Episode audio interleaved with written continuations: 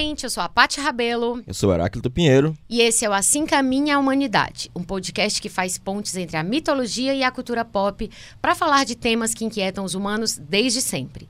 O nosso objetivo é contribuir de um jeito estimulante e divertido para ampliar a conversa sobre mitologia, mostrando como os mitos nos ajudam a entender e a agir sobre as nossas vidas. O Assim Caminha a Humanidade tem o apoio da TV O Povo, emissora educativa da Fundação Demócrito Rocha e parceira do canal Futura no Ceará. Nós prometemos fazer dois episódios sobre interpretação de sonhos, mas infelizmente não deu. Foi impossível tratar uma panorâmica do assunto em apenas dois programas. Então fizemos mais um para completar a trilogia. Neste episódio, a gente vai conversar sobre a narrativa do sonho estruturada como um drama na visão do Jung e sobre o passo a passo formulado pelo psicólogo suíço, aquele que a gente ama aqui, para a interpretação de conteúdos oníricos. Além disso, perguntaremos e tentaremos responder questões como: é possível interpretar os próprios sonhos? E qual a relação entre os sonhos e a autorrealização humana? Então, se você quer entender um pouco mais sobre o sonho, este que é o nosso mais antigo simulador de realidade virtual, vem com a gente. Bora, Heráclito. Nossa trilogia, esse aqui é o episódio 6. Adoro. Heráclito, vamos começar. Inclusive, o título de hoje é O Sonho como Drama e Outras Cocitas Más. É, porque outras cocitas más, porque a gente fala tanta coisa que não é o sonho como drama. É verdade. Né? Mas vamos começar pelo sonho como drama. É, como a gente falou no episódio anterior, é, o método do Jung se aplica aos sonhos, às visões, aos sintomas quando fala sintoma, tipo gripe, não, sintomas neuróticos, etc. E aos outros materiais produzidos. Nunca tentei interpretar uma gripe, mas vai que. Mas vai se que. for histeria, né? né? Tipo, vai que a pessoa não quer fazer uma coisa, ela pega uma gripe bem, né? É, existem sintomas histéricos, Pois né? é. Psicossomáticos. E aí, vamos lá. Sonhos, visões, sintomas e outros materiais produzidos pela cultura. Quando a gente fala de outros materiais produzidos pela cultura, a gente está falando, por exemplo, de Poesia. arte, né? Então vamos lá. É, e aí, uma coisa que o Jung dizia, e, e eu acho isso muito interessante, eu vou explicar por quê depois. Ele dizia que é preciso interpretar o sonho como um drama, mas aí drama que é entendido como gênero literário que é caracterizado É pela ação dos personagens. Não é que, que é choro, não é isso. Porque, até porque drama pode ser comédia, é, tragédia e tal. Né? Mas o que, que define o drama? É a ação dos personagens. Né? São os personagens atuando no mundo. E assim como o drama, né, a estrutura do, do, do sonho ela tem. Isso vem lá desde Aristóteles, né? Isso, na poética. a estrutura em três atos, que é exposição do problema, peripécia ou e ou não, e lise, né? Então assim, eu queria que tu, tu falar, tu, eu ia dizer, tu falasse. Eu queria que tu falasse sobre essa estrutura do sonho como drama. E antes da gente entrar nos atos, quer dizer, vamos falar dos atos e aí depois a gente fala dessa identificação lá das personagens e tal, pra gente não misturar as É, coisas. porque esse é um trabalho preliminar, que o Jung sugeria que fosse feito com sonhos mais complicados, né? Certo. É, e aí, primeiro você observa quem são as dramatis personae, né? As personagens do drama, o local e o tempo. Aí isso ainda não são usados. A gente ainda não tá nos atos. Não, Perfeito. não tá nos atos, né? Perfeito. A gente está identificando personagem, Isso. tempo e local. Que são, vamos dizer assim, os elementos da narrativa. É isso, exatamente. Certo. E aí, eu até. a- A, a Paty tinha me mandado o roteiro, né? Sim. E eu fui ler, eu disse, não, Paty, tá uma coisa aqui. Aí eu usei um exemplo que eu, me deu um, um, um estalo de falar numa aula, né? Aham. Porque até então, até no meu livro eu, tinha colocado eu, a Chapeuzinho Vermelho, né? Só que é muito comprido, né? Você Sim, contar toda a história. Sim, sim, sim. Aí eu pensei que esses elementos estão presentes no Atirei o Pau no Gato, né? Sim. Que você fala, ah, atirei o pau no gato, tô, mas o Tipo, gato. atirei o pau no gato morreu, serve pra tudo, né? É, exatamente, né? Dona Chica que admirou você do berro, do berro que o gato deu. Então, Sim. quem são as dramatis personae, né? Sou eu, a Dona Chica e o pobre do gato, né? Certo, são os personagens. São os personagens. O tempo e local a gente não sabe, né? Onde é que o pobre do Sim. gato sofreu esse atentado E violento não é aí. obrigado. A gente só sabe que não foi em 2019. né? É, porque se fosse hoje em dia, né, teria... Mas, assim, a gente... Aí você tem a exposição Sei. do problema. Se não tiver o tempo nem o lugar também não tem problema, né? Não, é- Não, mas é mais interessante quando tem, porque às vezes a pessoa sonha e diz assim, rapaz, era a escola que eu estudava quando eu tinha 10 anos. Aí você tem esse Perfeito. tempo e lugar. E aí atirei o pau no gato é a exposição do problema. Porque o problema é você tem um sonho e diz assim: a pai disse que eu tinha que ir na casa da minha mãe falar com não sei quem. Pronto, isso é o problema do sonho, né? Perfeito. É o objetivo É, daquele exatamente, protagonista. exatamente. Assim, do- e, e no caso E é você aí- o protagonista. É, qual é a, a peripécia do sonho? O gato não morreu. Certo. É, e aí a Lises, né, que, é a- pode ser tanto a solução do conflito quanto a catástrofe Certo. que acontece é Dona Chica de Miroço do berro que o gato deu. Perfeito. Né? E eu gostaria de dizer que nenhum gato foi ferido, para que nós dessemos esse exemplo. gravações. É, é. E Nenhum gato foi ferido na- nas gravações desse episódio. Então, é, tu colocou, tu já trouxe o exemplo que é, que é, que é muito bacana, porque você, assim, é, é meio telegráfico, né? Isso. Se a gente fosse, então, agora do, do mais fácil pro mais difícil. A exposição do problema, ela é, é, vamos dizer assim, o ob... se a gente, vamos fazer assim, se a gente está falando do sonho como drama, a gente pode pensar nesse sonho, então, como um filme. É, como um filme roteiro de mesmo, filme, exato. Né? Então, a exposição do problema... Ele é uma historinha. Isso, é o que, que o protagonista quer alcançar, né? O que, que se coloca para ele como desafio. Então vamos lá. A peripécia são as reviravoltas, né? É, o que o Jung chama de, em francês, de coup de théâtre.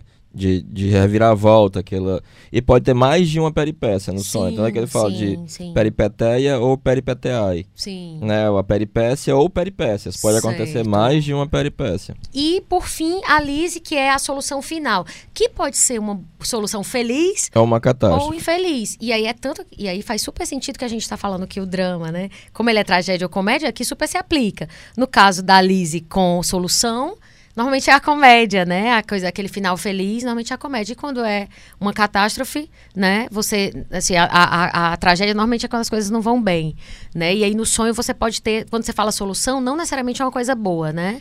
Você pode É, ter uma solução final que é ruim. E o Jung dizia que o caráter compensatório do sonho Sim, aparece nesse momento final da Lises. certo. Explica melhor isso. É porque o, o- a hipótese basilar, a hipótese fundamental que o Jung diz que a única da qual ele não pode abrir mão Sim. é de que a relação que se estabelece entre a consciência e o inconsciente é compensatória. Certo. É muito interessante, é, eu acabo tendo muito contato com pessoas da psicologia, né? Uhum. E eles têm um preconceito terrível é, de que o inconsciente é o inconsciente freudiano, porque que é aquela coisa metapsicológica do Certo. isso, super eu, o eu. Uhum.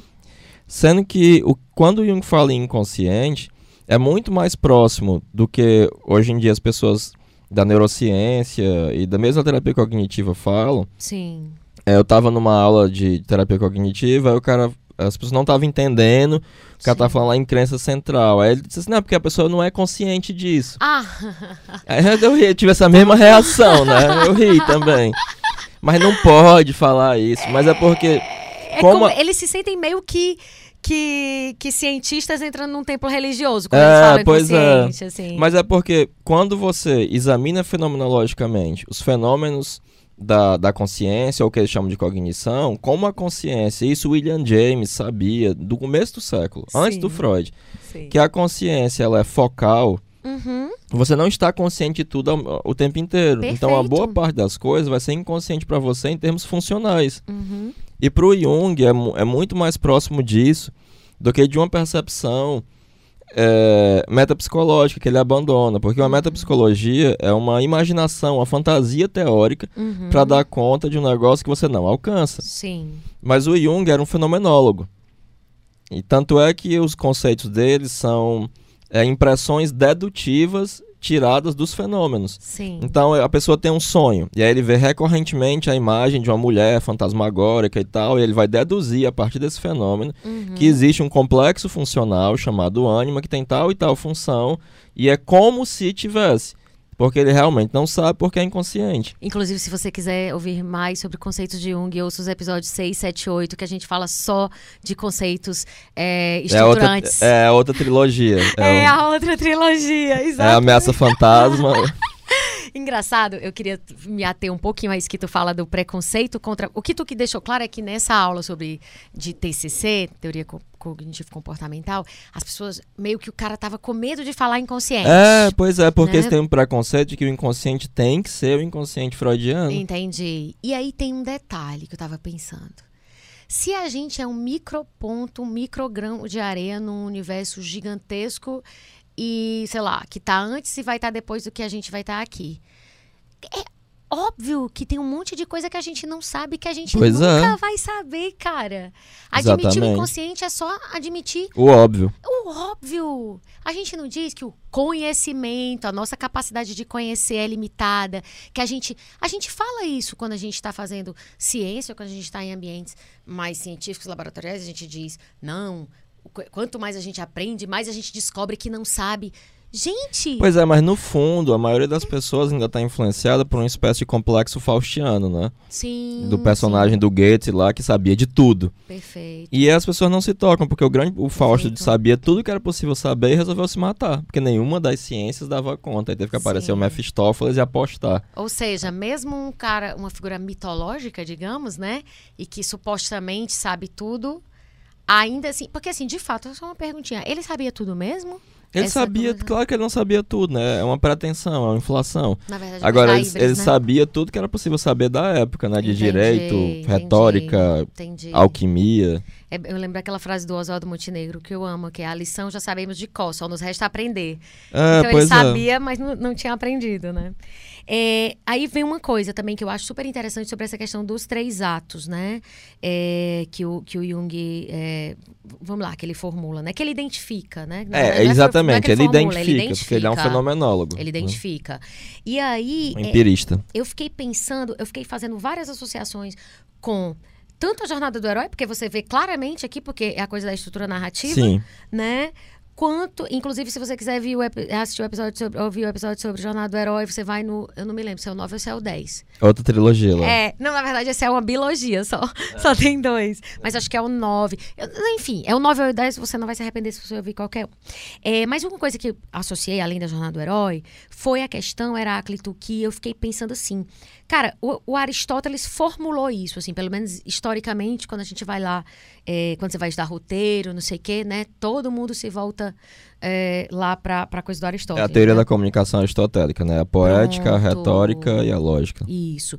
E aí, só que eu fiquei pensando é, é, de uns tempos pra cá, será que o, o Aristóteles ele inferiu isso pro teatro é, de é maneira é intuitiva? impossível, é impossível ele ter inventado. Sim. Porque muito antes do Aristóteles fazer isso, as histórias, as mitologias já eram Sim, estruturadas dessa sim, forma. Perfeito. O que dá conta de que de uma, de uma de um pano de fundo categorial, né? De um pano de fundo arquetípico, porque Perfeito. é, o fato de se estabelecer como uma narrativa, Uhum. na verdade, mostra uma tendência humana a organizar de maneira a priori esse tipo de Perfeito. narrativa dessa maneira em atos. Perfeito. O que eu fiquei pensando, porque assim, a gente, quando a gente vai é, é, lendo e gravando e não sei o que, a gente vai vendo as pontas todas, eu não sei. Eu, eu não sei se tu tem essa sensação, porque como tu já tá lendo isso, sei lá, é, há 20 anos e tu é professor, né? Talvez esses insights tenham caído pra ti antes. Mas assim, a sensação de que as pontas vão todas se amarrando, né? Ah, sim, sim. É muito, muito bacana. E aí, a- a- essa questão do Aristóteles é. Cara, como tu falou, ele não criou. Então eu fico pensando assim, ele intuiu. E aí eu fico pensando até que ponto a experiência onírica dele é, é, vamos dizer assim, foi suporte, né, para isso, assim, de uma forma É, talvez intuitiva. Claro, isso aqui é só uma pergunta, não a gente nunca vai ter como saber a resposta, mas eu acho que é uma, uma, uma reflexão que vale, né? Porque tem aí uma. Sim, sim. Eu acho falou. que, como o Aristóteles era um grande empirista, Sim. é mais fácil que ele tenha só olhado várias peças de teatro e disse, vale, todos fazem igual. Que tenha, Sim, sim. ele, sim. ele podia ser um pensamento extrovertido que conseguia retirar a estrutura lógica fundamental de várias coisas e dizer de maneira abstrata, ó, isso tudo que essa galera faz é isso é aqui. isso aqui. Que, e, e que já tem feito há tanto tempo, né, antes dele, porque dentro Sim, da história sim. humana ele é, assim, relativamente recente, né? Pois é, aí a preocupação do Jung com isso é porque o Jung nunca Sim. abandona o sonho. Uhum. Porque pro Freud o sonho, ele é uma fachada, então ele tem que ser realmente abandonado para chegar na coisa verdadeira. Então o Freud Uhum. de fato não interpretava o sonho. Sim. Já pro Jung, não, o sonho ele interessa, o sonho não esconde, o sonho revela. E, era import e é importante organizar porque alguns sonhos são muito longos, Certo. é, e aí fica, fica bem complicado. Quando Entendi. você organiza dessa maneira, você tem um, um caminho mais fácil de um fenômeno para o outro. Uhum. Né? É uma questão pragmática. No caso do. Até a gente já falou do Freud no primeiro episódio dessa, dessa série aqui, né? Mas no caso do. do pro, pro, colocando assim de outra forma metafórica, é, pro Freud é como se o sonho fosse uma maquiagem. É. Você tem que passar um demaquilante para poder ver a real, né? É, logo você abandona cara. aquelas imagens. O Jung nunca Jung abandona as não. imagens. Pro né? Jung é aquela, aquela imagem hum, com a maquiagem já tem o seu significado, que é o É que porque não é uma maquiagem. Não é, já é a real. É você que não tá tendo, talvez, é, o, o- o É, aparelhamento. porque o, o, Jung ele não tem uma teoria sobre os sonhos. Porque os sonhos se informam no inconsciente, você não tem como Sim. saber. Certo. O que o Freud fala é, é só uma maneira de fazer o sonho corresponder ao preconceito teórico dele, né? Entendi, entendi. E aí, é, passando essa questão da, da parte do drama, tem uma coisa que foi assim. é, eu até vou citar essa a, a- a ouvinte que sugeriu no final do episódio, eu vou citar, acreditar tudo direitinho. É, não vou falar agora para não ficar muito quebrado. Mas é, depois que a gente gravou o primeiro, a gente estava com o primeiro episódio de interpretação de sonhos no ar e tinha acabado de gravar o segundo. E aí eu recebi um comentário no Instagram de, de uma moça, que eu vou, dizer o nome dela no final. Ela disse, cara, tu viu a, a, a- o episódio do Siddhartha Ribeiro é, no Fluxo, que é o podcast do Bruno Torturra? E eu disse, não, não vi. Mas aí ela falou tão apaixonada que aí eu fui ouvir. E foi muito bacana, assim, o, o- tá- inclusive está disponível no YouTube, eu, eu já fiz post lá no, no Instagram sugerindo e tal, porque eu acho que conversa muito, né? Claro, ele está falando de sonhos, né? E conversa muito com esse assunto da gente. Então eu queria colocar algumas ideias. Eu queria colocar, primeiramente, uma ideia que ele fala lá no- no- na conversa com o Bruno Torturra. Mais à frente eu falo outra, pra- porque eu acho que não cabe mais separando, tá bom? Mas eu vou falar aqui Tá. e a gente comenta e aí tu me diz a tua visão. Mas só recapitulando rapidamente, né? Sim. Ah, os elementos do drama são você observar o local, o tempo e as personagens. Certo. Depois a exposição do problema, que vai aparecer o motivo, o que é que o personagem tem Sim, que qual é o fazer, qual é o objetivo. problema, qual é o objetivo. Uhum. E aí as peripécias. Que e as por reviravoltas, fim, é, as né? reviravoltas. E por fim a Lises, que é a resolução favorável ou catástrofe. Que Perfeito. é onde aparece o caráter compensatório do sonho. Perfeito. Então, isso é a, é a forma como o Jung, é, é, vamos dizer assim, ele. Organiza sonhos mais complexos para poder passar. Isso, é pra uma- isso é um momento preparatório. E os sonhos menos complexos? É, Você já tem isso tão, tão forte na sua cabeça que você enxerga de uma visada. Entendi. E às vezes não precisa, às vezes é uma mensagem muito, muito clara. Depois eu tinha até que falar, é muito importante estar falando isso, porque uma das coisas que a gente vai conversar hoje é sobre uma, uma fala da Von Franz, inclusive no Caminho dos Sonhos, quando ela diz que é, é impossível interpretar os próprios sonhos. Enfim, mas não responde agora, que a gente vai. Deixa lá, porque como tu, tu citou Tá. isso, eu achei bem. Enfim, vai, meio que parece contrariar. Mas a gente conversa. É, eu queria fazer então essa conexão com, com algo que eu vi. Na verdade, assim, a gente já tinha gravado o segundo episódio e, e aí chegou essa conversa da. É do Siddhartha, é, né? Mas eu já tinha ouvido falar dele. Pronto. Talvez até tu tenha visto também o post É, tem um Instagram. livro sobre isso, né? É, era isso que eu ia dizer. Eu tava até pensando em comprar pra dar uma lida. Pois é, deve ser muito bacana. Eu gostei muito também da postura dele, sabe, no, no- na conversa, assim, muito bacaninha. Tipo, eu fiquei pensando, meu Deus, sonho ver o Heráclito e o Siddhartha conversando, meu Deus. E aí o Siddhartha, ele é biólogo, neurocientista, professor titular da Universidade Federal do Rio Grande do Norte e autor do livro O Oráculo da Noite. É, e aí eu vou ler aspas, tá? Ah, o que, que ele fala. Uma das coisas que ele fala. É, o sonho não é simplesmente um produto da passagem de atividade elétrica por neurônios durante o sono REM, né? E Tu quer explicar o que é REM?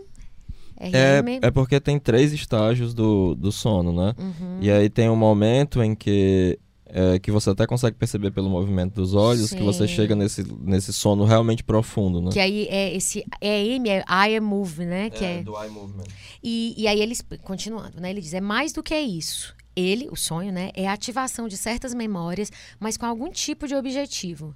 Tipicamente, a estrutura narrativa de um sonho é quase sempre a busca de alguma coisa, seja a busca de alguma coisa que você quer ou a evitação de uma coisa que você não quer, que é justamente a estrutura da vida dos animais na natureza. Todo dia o animal acorda de manhã e tem que buscar alguma coisa para comer e tem que fugir para não virar comida. Fecha aspas. É, eu queria, até com base é, é, nesse episódio lá, nessa conversa do Siddhartha, é, eu até pensei em algo que eu tinha depois até postado no Instagram. Ah, você vê que, Ah. assim, é, a neurociência é o William James com, uma, com, com um scanner de um milhão de dólares, assim. Certo. Porque essa, esse- Eu tenho a mesma impressão do Zizek, assim, são pessoas bobas. Ele não, ele é um neurocientista esperto. Sim. Mas isso que ele falou, o Jung já disse. É, foi a sensação que eu tive. Né, é, há A sensação que eu 90 tive. anos atrás. Quando ele diz não é simplesmente uma passagem de estímulos elétricos, Jung diz o no eu e o inconsciente. O, in- o inconsciente ele não é inerte, ele está sempre agrupando e reagrupando os seus conteúdos, né? E Uhum. isso acontece de maneira coordenada, em geral, com a consciência, a não ser no caso de uma neurose aberta. Sim, O que ele fala, além de ser uma repetição do que o Jung já falou, sim. É, ele faz de uma maneira, da partir do ponto de vista dele, que é biológico. Sim. E ele fala de uma maneira biologicamente esperta. Né? Ele não é simplesmente um reducionista, mas acaba Foi fazendo uma redução. Por quê? Porque há uma incomensurabilidade entre o biológico e o psíquico. É óbvio que há uma relação entre o psíquico e o biológico. Tanto é que num dos meus livros favoritos do Jung, A Prática da Psicoterapia, ele diz que o primeiro paradoxo que você tem que encarar quando vai estudar psicologia é que a psique depende do corpo e o corpo depende da psique. Você não tem como separar. Mas ao mesmo tempo são instâncias em que há uma incomensurabilidade. Assim como você não pode derivar a vida da química do carbono, mas há uma relação, Uhum, porque senão você vai conseguir criar vida em laboratório. entendi. E ninguém consegue. Assim como ninguém É consegue aquela história, é, é a questão de causalidade e correlação, né? É, pois é. Tanto é que o Henri Bergson ele diz uma coisa muito interessante. É, que há uma relação entre a mente e o cérebro é evidente, mas querer dizer que o cérebro causa a mente é como você dizer que o, que o casaco é causado pelo cabide onde ele está. Uhum. Ele não tem condição. E aí. Ele, ele fala uma coisa esperta, Uhum. mas ele fala a partir de um ponto de vista biológico e que tem parco interesse psicológico. Tanto é que no Energia Psíquica ele vai dizer: olha, se você quer derivar a psicologia de coisas saborosas no cérebro, né, neuros, neurotransmissores, não sei o que e tal, você vai ter que se contentar com o magro resultado psicológico de uma psicofisiologia Uhum. que dá um magro resultado psicológico. Parece que ele é um cara mais esperto, que consegue ir um pouco além. É, eu percebi que ele. Eu, eu, eu, eu percebi que não tinha um reducionismo, vamos dizer assim, clássico nele. Muito pelo Eu até fiquei pensando, esse cara deve ser mal visto. E porque tem muitos cientistas. o Jung assim. ele era um empirista. Então ele diz a seguinte coisa: algumas vezes o sonho parece só ser uma evidência natural, assim como encontrar, sei lá, albumina na urina. Uhum. Outras vezes, o sonho parece ter uma inteligência superior, um humor e uma espécie de, eh, de revelação de um espírito mercurial. Você não tem como dizer o que é que o sonho é, mas você tem que lidar com a maneira como as coisas acontecem, Sim, né? sim. E algumas vezes os sonhos, eles faz... você segue seus sonhos, acontecem coisas parecidas com aquilo que do, do Harry Potter, quando ele bebe a Félix Felice, que você faz uma coisa completamente irracional e isso resolve seu problema. Aham. Ao seguir os seus sonhos, muitas vezes isso acontece, e você vai se deparar com isso vez e vez de novo. E aí como é que você explica isso? Né? Porque a redução biológica ela não leva muito longe. Tem resultado psicológico muito magro. Acontece que a gente vive num zeitgeist em que o real é o Sim. material biológico, etc. Só que isso tem um magro resultado psicológico e é de parco interesse. Mas por que, que ele faz sucesso? Porque ele é esperto, ele fala, não fala coisas idiotas, como a maioria dos neurocientistas, e ele coloca tem esse nome, neurocientista, Uhum. né? Porque ele está falando de uma coisa real, porque o cérebro é real, porque... Total, Né? total. É como se tivesse uma chancela que se ele tivesse, É, se ele eu- tivesse dizendo que, o- que, que o livro era com base nas ideias do Jung, aí Mas a era matéria é um negócio tão simbólico, tão desconhecido e tão irracional quanto o espiritual. Sim, total. Porque a gente não tem um total. acesso direto às coisas materiais, mas apenas indireto por vias psíquicas. É verdade. Não, total. Tanto é que o Jung chama isso de metafísica da matéria. Sim, sim, que era aquilo até que a gente falou num dos outros episódios. É, quer ver? recentes. Faça essa experiência, meu amigo, minha amiga, de É, casa, você você, que que tá está em casa, chegue para um físico e assim, me diz o que é a matéria. Vê o quanto ele vai se enrolar. Ele vai dizer, ah, não, a matéria é energia condensada. E o que é energia?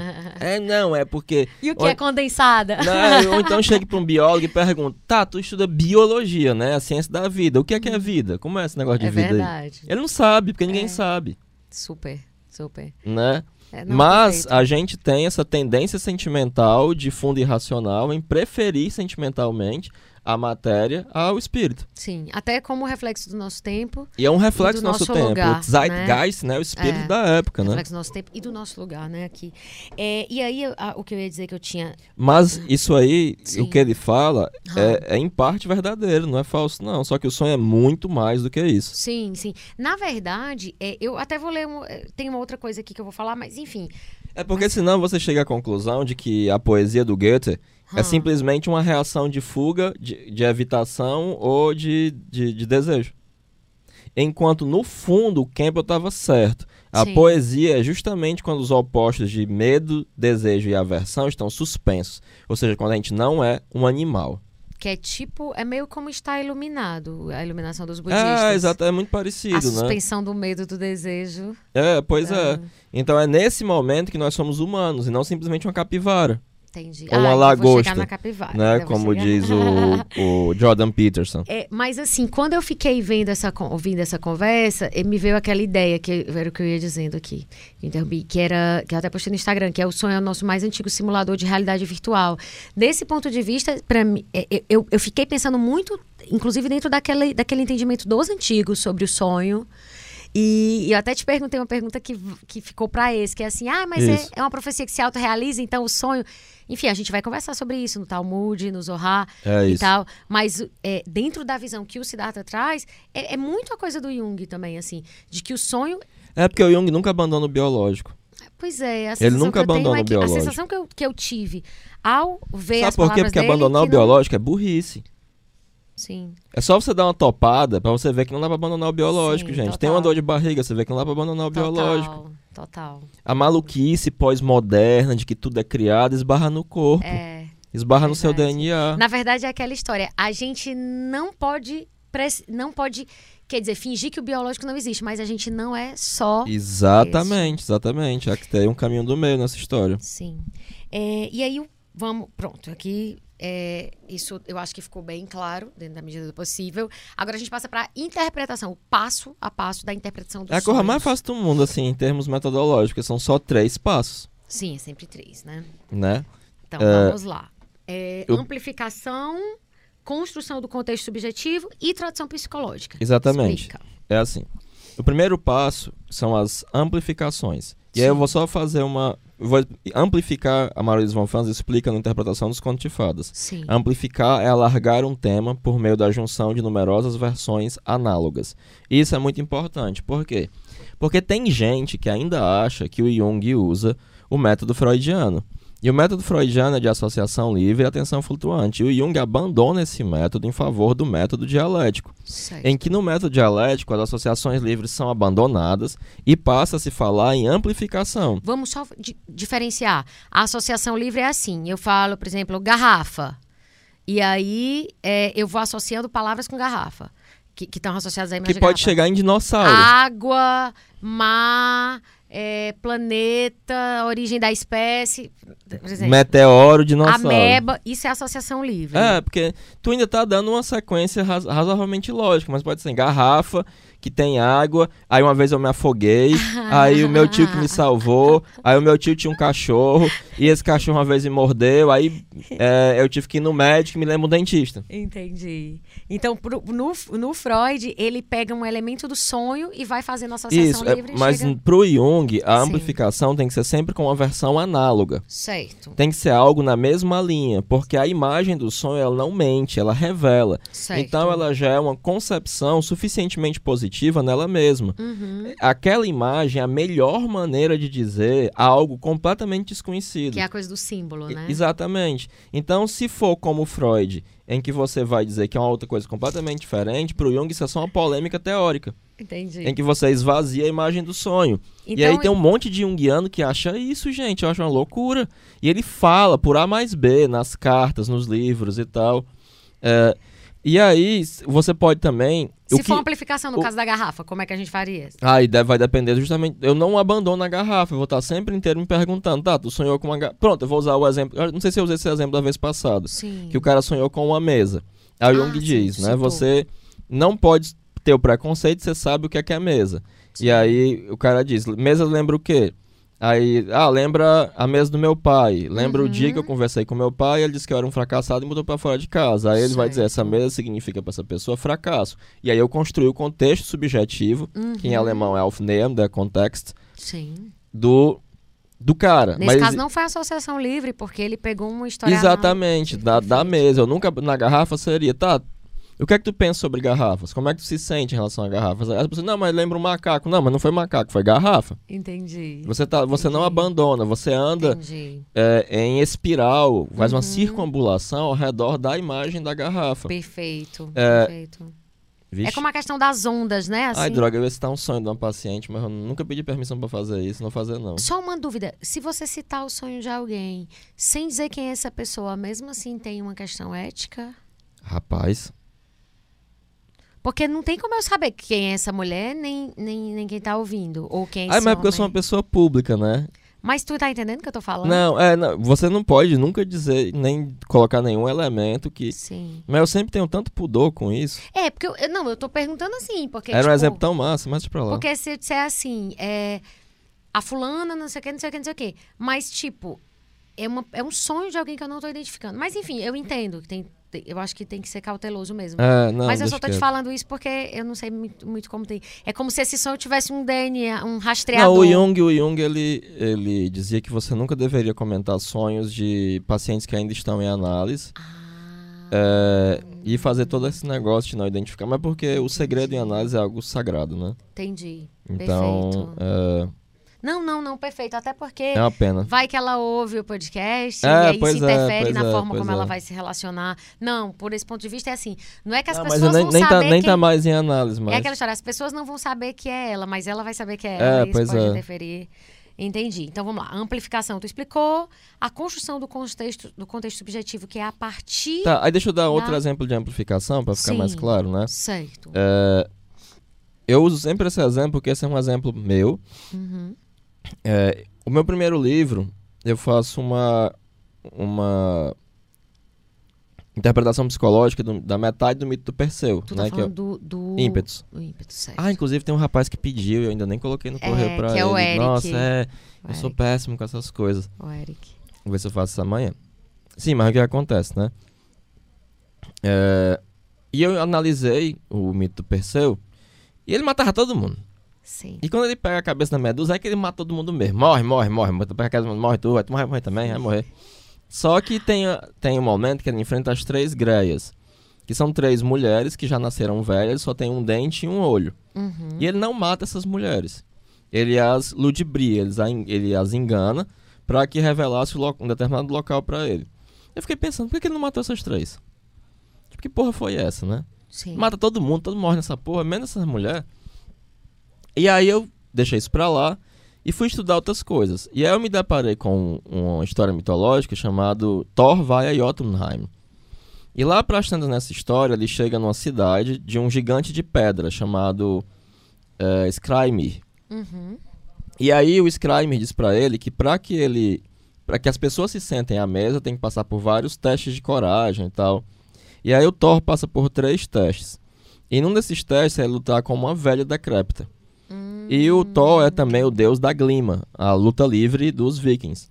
Ele, ah, besteira. E ele começa a lutar com essa velha e lá pras tantas ele se enfraquece e ela consegue colocar as costas dele no chão. Sim. E o próprio Skrymir no final explica: Olha, Thor, você lutou contra a velhice. E ninguém pode derrotar a velhice, nem os deuses, nem os mortais, ninguém. Todos uma hora serão sobre- sobrepujados pela velhice. Perfeito. E aí, as greias, elas eh, já nasceram, são mulheres que já nasceram velhas, e greia quer dizer velha ou cinzenta. Que é o Grey, né? Em inglês. Exatamente. E aí, ou gris do francês, né? Ai, meu Uhum. alemão tá destruindo meu francês, eu não consigo mais falar aquele jeito de uma frase calhada. O gris. É, grisalho, gris, Né? é, exatamente. E aí o que acontece?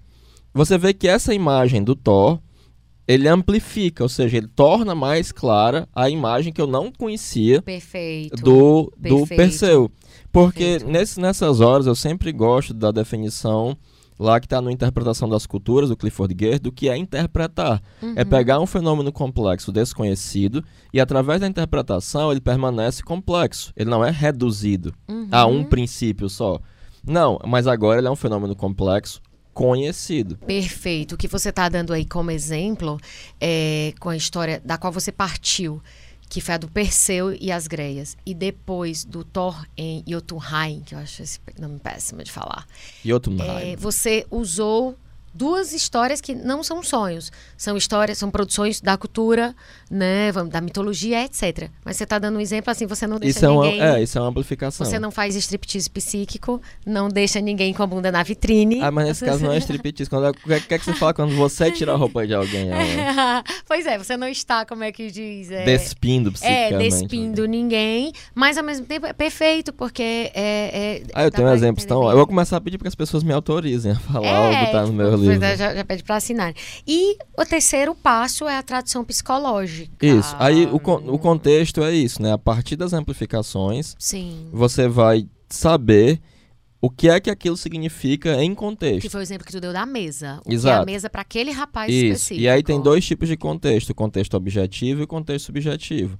Porque certo. se a pessoa não tiver nenhuma amplificação, ou se for uma imagem claramente arcaica, ou seja, ela tem uma coincidência flagrante com o mitologema conhecido. Mitologema, gente, significa arquétipo. Arquétipo, quem não né? É uma estrutura, uma categoria da fantasia. Aí você pode comparar com elementos da cultura, como eu fiz com relação àquele sonho do, do da mina que batia o carro. Perfeito, que a gente com vai o mitologema falar do Faetonte. É, a gente vai falar já já. Já acertou. A gente vai falar já já. Eu queria só fechar a questão do passo a passo. E aí a tradução gente... psicológica é você traduzir o sonho em linguagem propriamente psicológica. Isso significando o quê? Mas você não diz pra pessoa, não, isso aí é sua ânima, não sei o que, não sei o que. Você traduz pra você. Dá um exemplinho, assim, só pra quem tá ouvindo e que não, não faz terapia. É, tipo, não... vamos pensar assim, né? Não, a, a inércia do inconsciente mantém essa pessoa aprisionada à imagem da infância. Pronto, isso é uma tradução hum, psicológica. Porque a psicologia okay. é um mitologema explicativo do inconsciente. Vamos lá, vamos, vamos. É porque eu gosto que quando tu fala essas frases, eu gosto de, de, de mastigar, porque eu, eu, eu parto da, do pressuposto de que tem gente que nem, nunca não viu nada sobre isso. Fala de novo e vamos lá. A psicologia. Não, a psicologia é um mitologema explicativo do inconsciente. Ela é um mitologema, então ela é um arquétipo que tenta explicar Isso, do mesmo jeito que a historinha do Thor é um mitologema explicativo, e uhum. era assim que as pessoas lidavam com o próprio inconsciente lá na época dos vikings, no século XIII. Perfeito. É, isso não funciona mais pra gente. E o que é que funciona? A psicologia. A história do Thor, é, ela, ela, essa história do Thor e a do Perseu com as greias, elas elas, elas traduzem uma realidade que as pessoas percebiam. Metaforicamente, exatamente. É, cara, ninguém vence a morte. Porque a velhice, no caso, é a morte, né? No caso. Isso. É, Mas é, a velhice é o que antecede a morte. Isso, Ela isso. é o momento de fraqueza, decrepitude, antes, porque você pode morrer jovem também. Isso, exatamente. Era isso que eu ia dizer. Porque você pode morrer e não, e não sem ter passado pela velhice, pode morrer um bebê.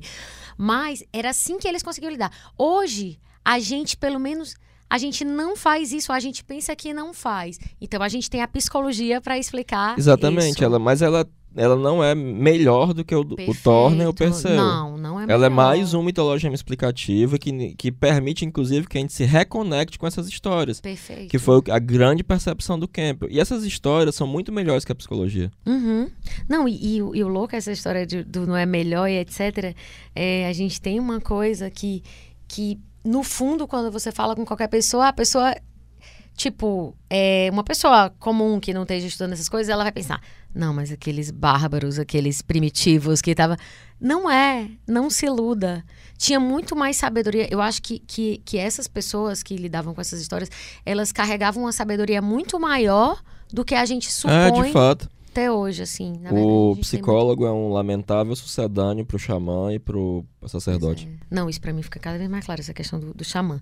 E aí, a moça que sonhou que bateu o carro da mãe. Eu queria que a gente falasse sobre esses dois sonhos. É, esse e lá do, do rapaz que deixou de morar com a mãe. Então vamos lá. Que tu citou agora há pouco. É, pois é. Eu tava dando um curso de interpretação de sonhos. Sim. E aí um, uma pessoa que tava nesse curso, não, uma amiga minha teve um sonho. Uhum. E aí ela pegava o carro da mãe, a mãe tava no, no banco do passageiro e ela batia num poste. Certo. E eu disse, nossa, é claramente um sonho arquetípico. Porque as pessoas pensam que para ser sonho arquetípico tem que ter dragão, tem que ter cavaleiro, tem que ser Harry tem Potter. Que ter Harry, tem que ter varinha mais. Não! ela tem que ter uma estrutura arquetípica. Uhum. E nesse caso, é, é o mesmo mitologema que transparece na história do Faetonte. Do sujeito que era filho de Hélios, o Sol, Febo Apolo, Uhum. e descobre que é filho do Sol, vai até os estábulos do- de Apolo, porque para os gregos, é, o, o Sol era uma bola de fogo conduzida numa carruagem, numa biga, conduzida por Apolo. Uhum. Por isso que o Sol era chamado de carro de Apolo.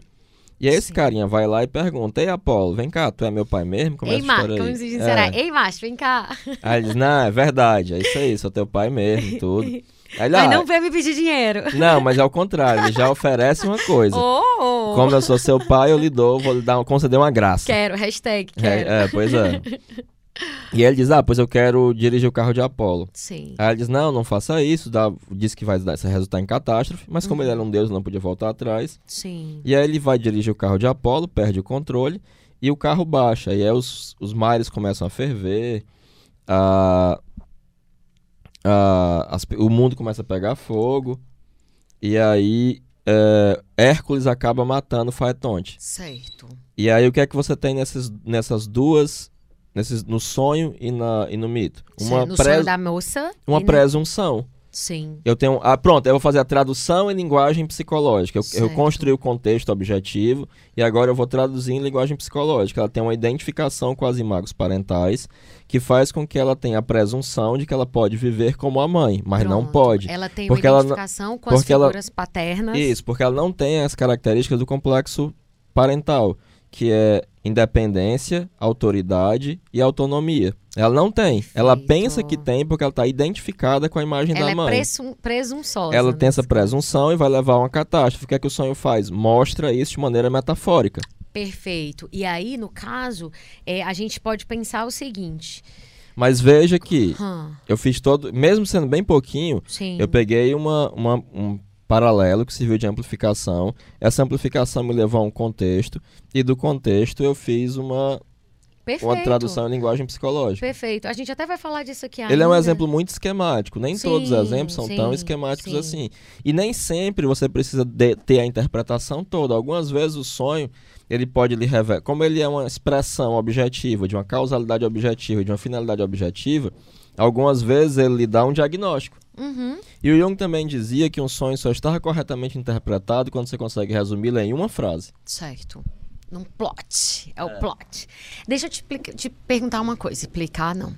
Seguinte, Heráclito. É, quando a gente fala que essa moça sonhou isso, que ela estava dirigindo o carro da mãe e bateu.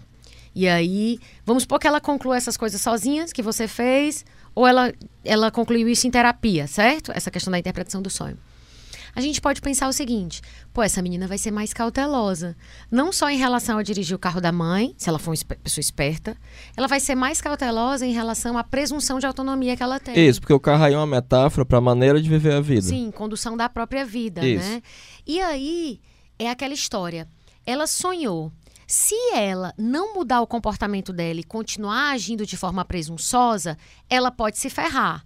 E aí, quem vê depois que ela sonhou e o que aconteceu com ela, vamos supor que ela se ferre, vai dizer: olha aí, o sonho foi E profético. foi mesmo.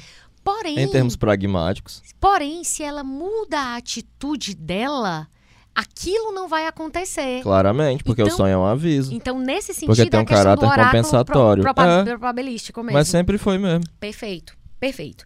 Agora vamos, vamos falar da- do exemplo do sonho do rapaz que sonhou que deixou de morar com a mãe, não sei o quê, um cara bem filhinho da mamãe. É, isso aí é um exemplo que tá no Psicoterapia, da Luiz Von Eu já ia dizer que era um amigo do teu amigo. Não, não. Mas esse, esse aí tem- eu conheço zilhões de pessoas assim, né? Certo. É aquela pessoa revoltada e revolucionária que mora com a avó. Sim, fala. Não paga um boleto e quer derrubar o capitalismo. Conheço da massa. Aí tu vai falar que é do Benfica. Teve até o Felipe me mandou. O que que vocês estavam falando? Vocês falaram do Benfica. O que que vocês... Ah, eu disse, não, eu não sei nada do Benfica ser boêmio, não. Pra mim era o órbita. Tá tudo na conta do Heráclito. Quer dizer, boêmio eu sei, mas não de gente... Tu fez uma, uma- uma crítica assim, não foi? É, foi. No episódio passado, eu disse, gente, eu só sei que era um bairro universitário, mas essas coisas aí que o Heráclito falou, isso aí é na conta dele. Sim, mas vamos lá. Então, o rapaz que... que É, sonhou- e aí a, a Von Franz fala que ela tinha muita clareza de que o problema dele era uma ligação incestuosa com a mãe. Sim. E que ele deveria se separar da mãe. Só que os sonhos dele davam conta do oposto, que ele tinha que se aproximar cada vez mais da mãe. A Marisa von Franz deu de ombro, quem sou eu, né? Uhum. E aí foi interpretando os sonhos da maneira que apareciam e ele foi de fato se tornando cada vez mais próximo da mãe. Certo. Até que ele se tornou tão próximo que ele teve um rompimento brusco e definitivo e pôde seguir a vida dele normalmente. Porque se você tiver uma boa intuição, diz a Von Franz, você pode até saber o que é que precisa ser feito, mas não como. Esse Perfeito. como, quem sabe são os sonhos, porque eles têm uma. Eles vão, porque é igual a história do Félix Felice do, do Harry Potter. Cada vez que eu interpreto um sonho, eu vejo isso. Porque a gente tem uma, uma coisa bem racionalzinha em nossa cabeça. Sim. Ah, ele tem que fazer assim, porque de A vai dar B que vai dar C. E é uma sequência lógica. Só que o sonho ele mostra que tem aspectos de fato irracionais, Sim, que é através desse caminho aparentemente absurdo que as coisas vão dar certo. sim. Igualzinho o Harry Potter lá conseguindo a, a- memória do Slughorn. Que ele vai fazer uma coisa. Ele faz a coisa lógica, ele vai Sim. lá, pede pra ele, o Slughorn só para de falar com ele, depois ele faz a coisa doida quando ele bebe a Félix Felice.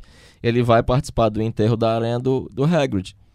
Que não tinha aparentemente nada a ver com o Slughorn. E aí ele consegue a memória do Slughorn. É bem aquela coisa do. É, é assim. É, o, É porque a gente é o não entende- imponderável. né? É, a gente que não gente entende que a vida está repleta de imponderáveis e por algum motivo misterioso, os sonhos conseguem perceber esses imponderáveis que você não percebe. É porque, como o sonho, ele é uma, vamos dizer assim, aquilo até que tu disse que, que adorou essa frase, aquela coisa, cartas do inconsciente pra gente, né? Mensagens não lidas ainda, cartas do inconsciente. Então, assim, como eles são cartas do inconsciente? O inconsciente é simplesmente quase o todo, porque o que a gente tem de consciente é menos de Pois é, no 0,1%, fim da vida, então- o Jung ele chega perto de uma formulação metafísica quando ele diz assim: talvez ah, a matéria seja o inconsciente visto de fora e o inconsciente é a matéria vista de dentro. Puxa vida, que frase, hein? Logo, pode haver uma unidade fundamental Que entre psique e frase. matéria, porque de vez em quando a matéria se comporta como se fosse psíquica. É, eu, eu, eu não consigo ver muita separação, assim. Eu acho que a separação, ela é mais é, da nossa incapacidade. Do mesmo jeito que a gente, quando olha um sonho e acha que não Pois faz é, sentido. mas isso é um mistério, assim. É, que total. provavelmente, porque o o Jung até falava sobre a relação entre psique e matéria, nós não sabemos nada, e até a gente não sabe nada. Tu vê que um carinha esperto como esse Siddhartha, ele consegue falar um negócio que não chega nem perto Uhum, do que o Jung falou 100 anos antes, sim, sim. De uma perspectiva realmente psicológica. E é porque já desenvolveram tomógrafo e não sei Sim, o que e tal. E o que é sim. que a gente sabe hoje em dia sobre a relação entre psique e matéria? Nada. É verdade, é verdade. E agora a gente, tu falou do Siddhartha, vou citar uma outra passagem de uma fala dele, para já relacionar, e a gente vai entrar mais, mais com os dois pés na questão do Talmud e do Zohar, né? Que é Zohar, falei certo, né? Falou. É, e aí eu vou, vou ler aqui, de novo, vai ser um pouquinho mais longo, mas eu acho interessante para a gente fazer aqui umas, umas, umas correlações, tá? É, para o Siddhartha, o sonho evoluiu em muitos milhões de anos, se tornando o que ele chama de um oráculo probabilístico, que é mais ou menos aquele que a gente estava falando agora sobre... É o que o Jung já menina. falava, só sobre esse oráculo probabilístico, porque o Sim. Jung não sabe o que é que tem no inconsciente, né? Uhum, sim. Mas é, ele supõe que uma das coisas que estão no inconsciente são tudo aquilo que você esqueceu, tudo aquilo que foi reprimido, tudo aquilo que foi selecionado para ser exclu foi excluído pela atitude da consciência Uhum. e o tesouro das percepções subliminares. Então tem as- você tá o tempo inteiro As percepções subliminares são aquelas que estão abaixo do nível da consciência. Exatamente, porque a sua consciência é focal. Mas você não deixa de perceber as coisas. Só que isso Claro. vai direto pro inconsciente. E Sim. o inconsciente é como se ele tivesse toda essa informação e tivesse um tempo inteiro organizando e reorganizando isso. O inconsciente é tudo, é o cara. Resumo da ópera, o É. inconsciente tem tudo lá e tá tudo. Toda vez que fala do inconsciente, eu fico pensando, porque eu eu já te falei que eu- eu- a- a- a- o budismo é a, uma das, das religiões que, que, que me faz. Que, assim, parece que os caras entenderam a mente mais do que todo mundo, assim. E, e sempre me lembro a coisa do Uno, que eles chamam desse É, um. ele só tem um preconceito sempre- introvertido, né? É, tu me explica melhor, porque é voltado pra dentro e não para os objetos É, os, os objetos não existem. Entendi. Na verdade, não é que eles não existem. Não, eles é não Eles existem têm mesmo. uma, Não, uma eles não- origem interdependente. Então, quando É, não, mas, causa, mas no final das contas, efeito. no final das contas, é, pra eles não existe mesmo. É uma é projeção da isso, mente. fica tipo, nada existe, a parede não existe, não sei É, quê, mas como é que eu tô é, aqui não, nessa não, sala não existe, tal, é, né? exatamente. No final das contas é isso, né? Nossa, que eu queria era mais se a gente tivesse com budista. Mas então, deixa eu, deixa eu ler então aqui o exemplo que ele dá. A única coisa real é a natureza de Buda, que obviamente é um fenômeno interno psicológico, né? Sim. É a realidade das imagens psíquicas. Sim. Que É é, justamente aquilo também que tu falou, daquele ponto de vista do a gente não tem é, a experiência da matéria, a gente tem a experiência Psíquica. psíquica da matéria mediada pela mente. É, aqui não é citação, aqui são a forma como eu entendi o que ele falou. É uma né? doxografia. Vamos lá, nem, nunca nem tinha ouvido essa palavra. É quando um filósofo, Ah. ao invés de citar, ele só diz, e fulano falou assim, assim, assado. Hum, adoro. É, ele dá um exemplo, né? É da- justamente da capivara que tu já tinha citado. Imagina que uma capivara foi beber água num rio, foi atacada por um jacaré e quase morreu. Ali se formou uma memória traumática que liberou muita adrenalina e noradrenalina, e aquela memória ficou muito fortemente codificada. Formou-se um complexo de jacaré no inconsciente da capivara. Pronto. Eu vou falando aí, tu, tu traduz quando tu Que um complexo é uma imagem de uma situação afetiva de forte carga emocional e que se comporta como uma personalidade Que parcial. a gente falou, acho que no episódio 7. Isso, então agora a que capivara possui um complexo de jacaré na lagoa. Certo, maravilhoso. A capivara foi dormir, meio com sede ainda.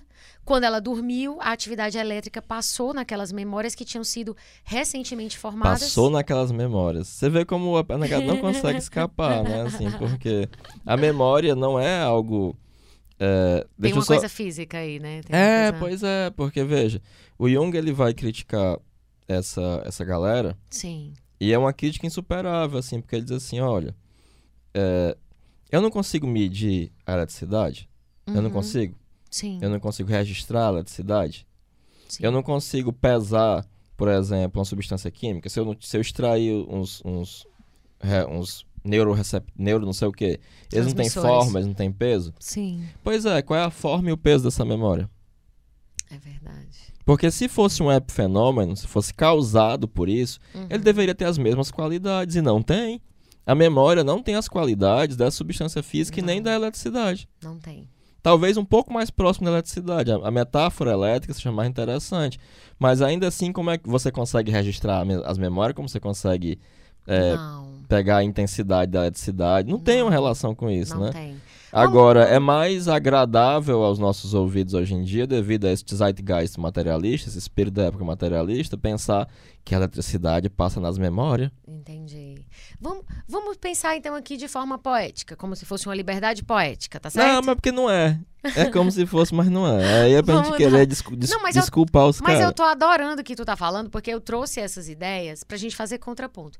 Por exemplo, é, Aqui tem contraponto. é assim, ó. Eu, eu vejo determinadas ideias, elas me fazem sentido pra mim. Não, mas elas fazem sentido. Mas eu não me têm- agarro com paixão a elas, Ela entendeu? só tem um magro resultado psicológico. Entendi. Mas tu tá entendendo, né? Eu Não, trouxe. tô demais. eu é adorei, legal. mas eu não quero, tipo, eu nem quero demonizar e nem quero, ai meu Deus, a minha nova religião. Não, vamos Não, ver. é. Eu, Eu- acho que esse eu- aqui é o massa da história, né? Eu tô até pensando em comprar o livro dele. Pois é. Vai que tem uma coisa interessante, não É, sei. eu tenho que- que ler primeiro. Eu acho que, é- no mínimo, é aquela história, mesmo que seja pra você dizer, puxa, eu não concordo com isso. Mas isso já vai aumentar teu pensamento. Pois é, só fazer um parênteses bem rápido, né? Sim. Porque o Humberto Eco, é, ele vai dizer a seguinte coisa: se você produzir um trabalho científico e alguém contestou esse trabalho científico, ele já tem valor científico. Pronto. Se alguém disse, olha, não é assim porque é assim, assim, assado, o seu trabalho já valeu. Esse já é o problema do Olavo de. Carvalho. Ninguém na academia nem contesta as ideias dele. É, né? porque ele é louco. Não é passível nem de ser contestado. Ele é né? louco literalmente, assim, de já ter fugido de um hospício. Aí depois ele diz que a doutrinação marxista. Gente, pelo amor de Deus, você não tá fazendo coisas que a- as pessoas não se interessam nem por contestar suas ideias, né? Então, tá. Vamos lá. Vou voltar àquela parte que eu parei. Ela, né, a capivara. Quando ela dormiu, a atividade elétrica passou naquelas memórias que tinham sido recentemente formadas e então reativou aquela memória. O animal acorda de manhã desse pesadelo em que ele é novamente atacado pelo jacaré e fica com medo. E por ficar com medo, ele não volta àquele rio e vai procurar água em outro lugar.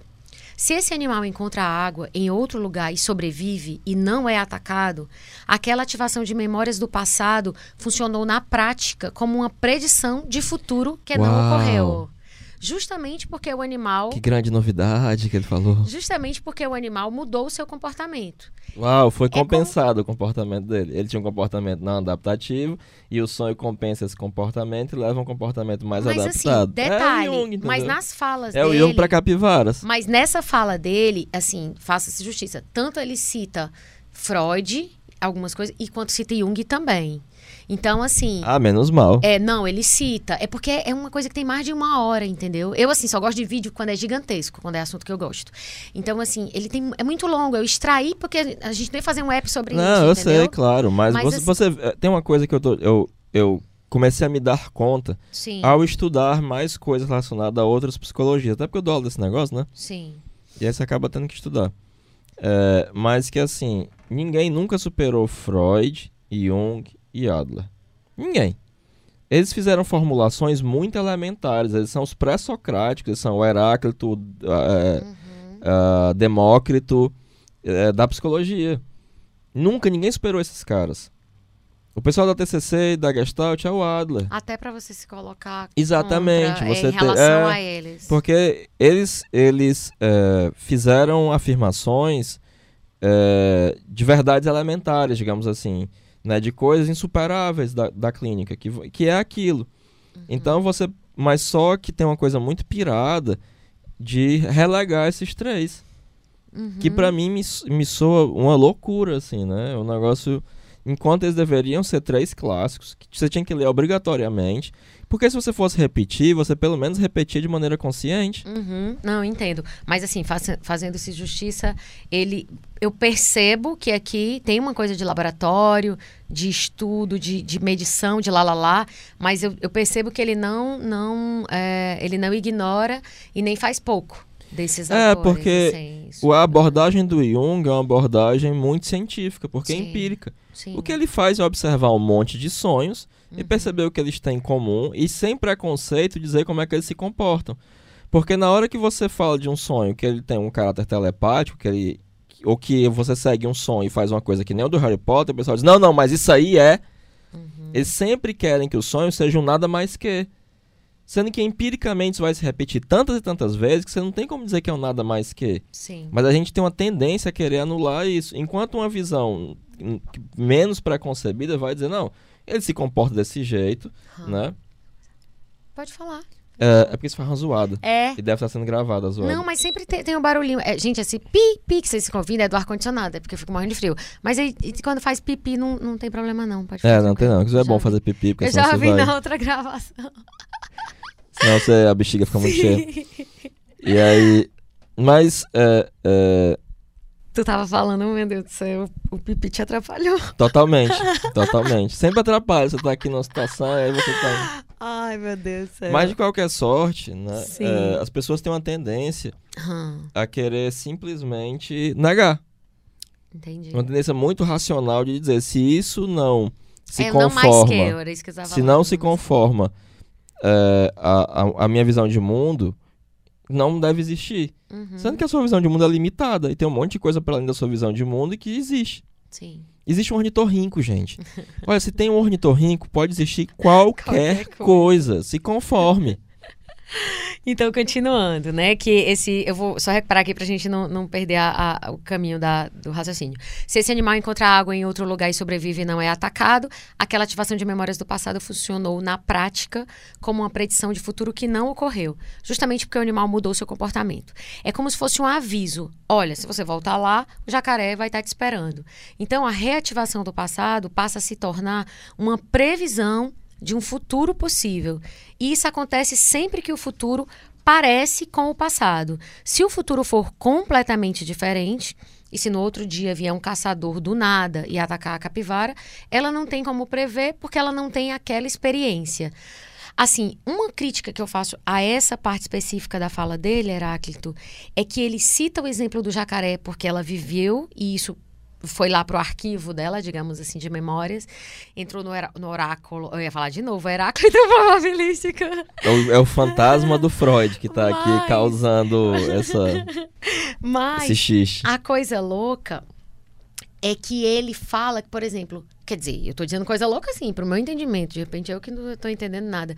Mas ele dá o exemplo, por exemplo, do caçador. Se ela nunca tiver vi- vivido a experiência do caçador, não tem como ela sonhar com o caçador e é, se proteger disso. Dentro da visão do Jung, se a gente não estivesse falando de capivaras, e sim de pessoas. Não, vamos continuar aqui na capivara. Você tá sendo capivara fóbico. Não pode isso, tá errado.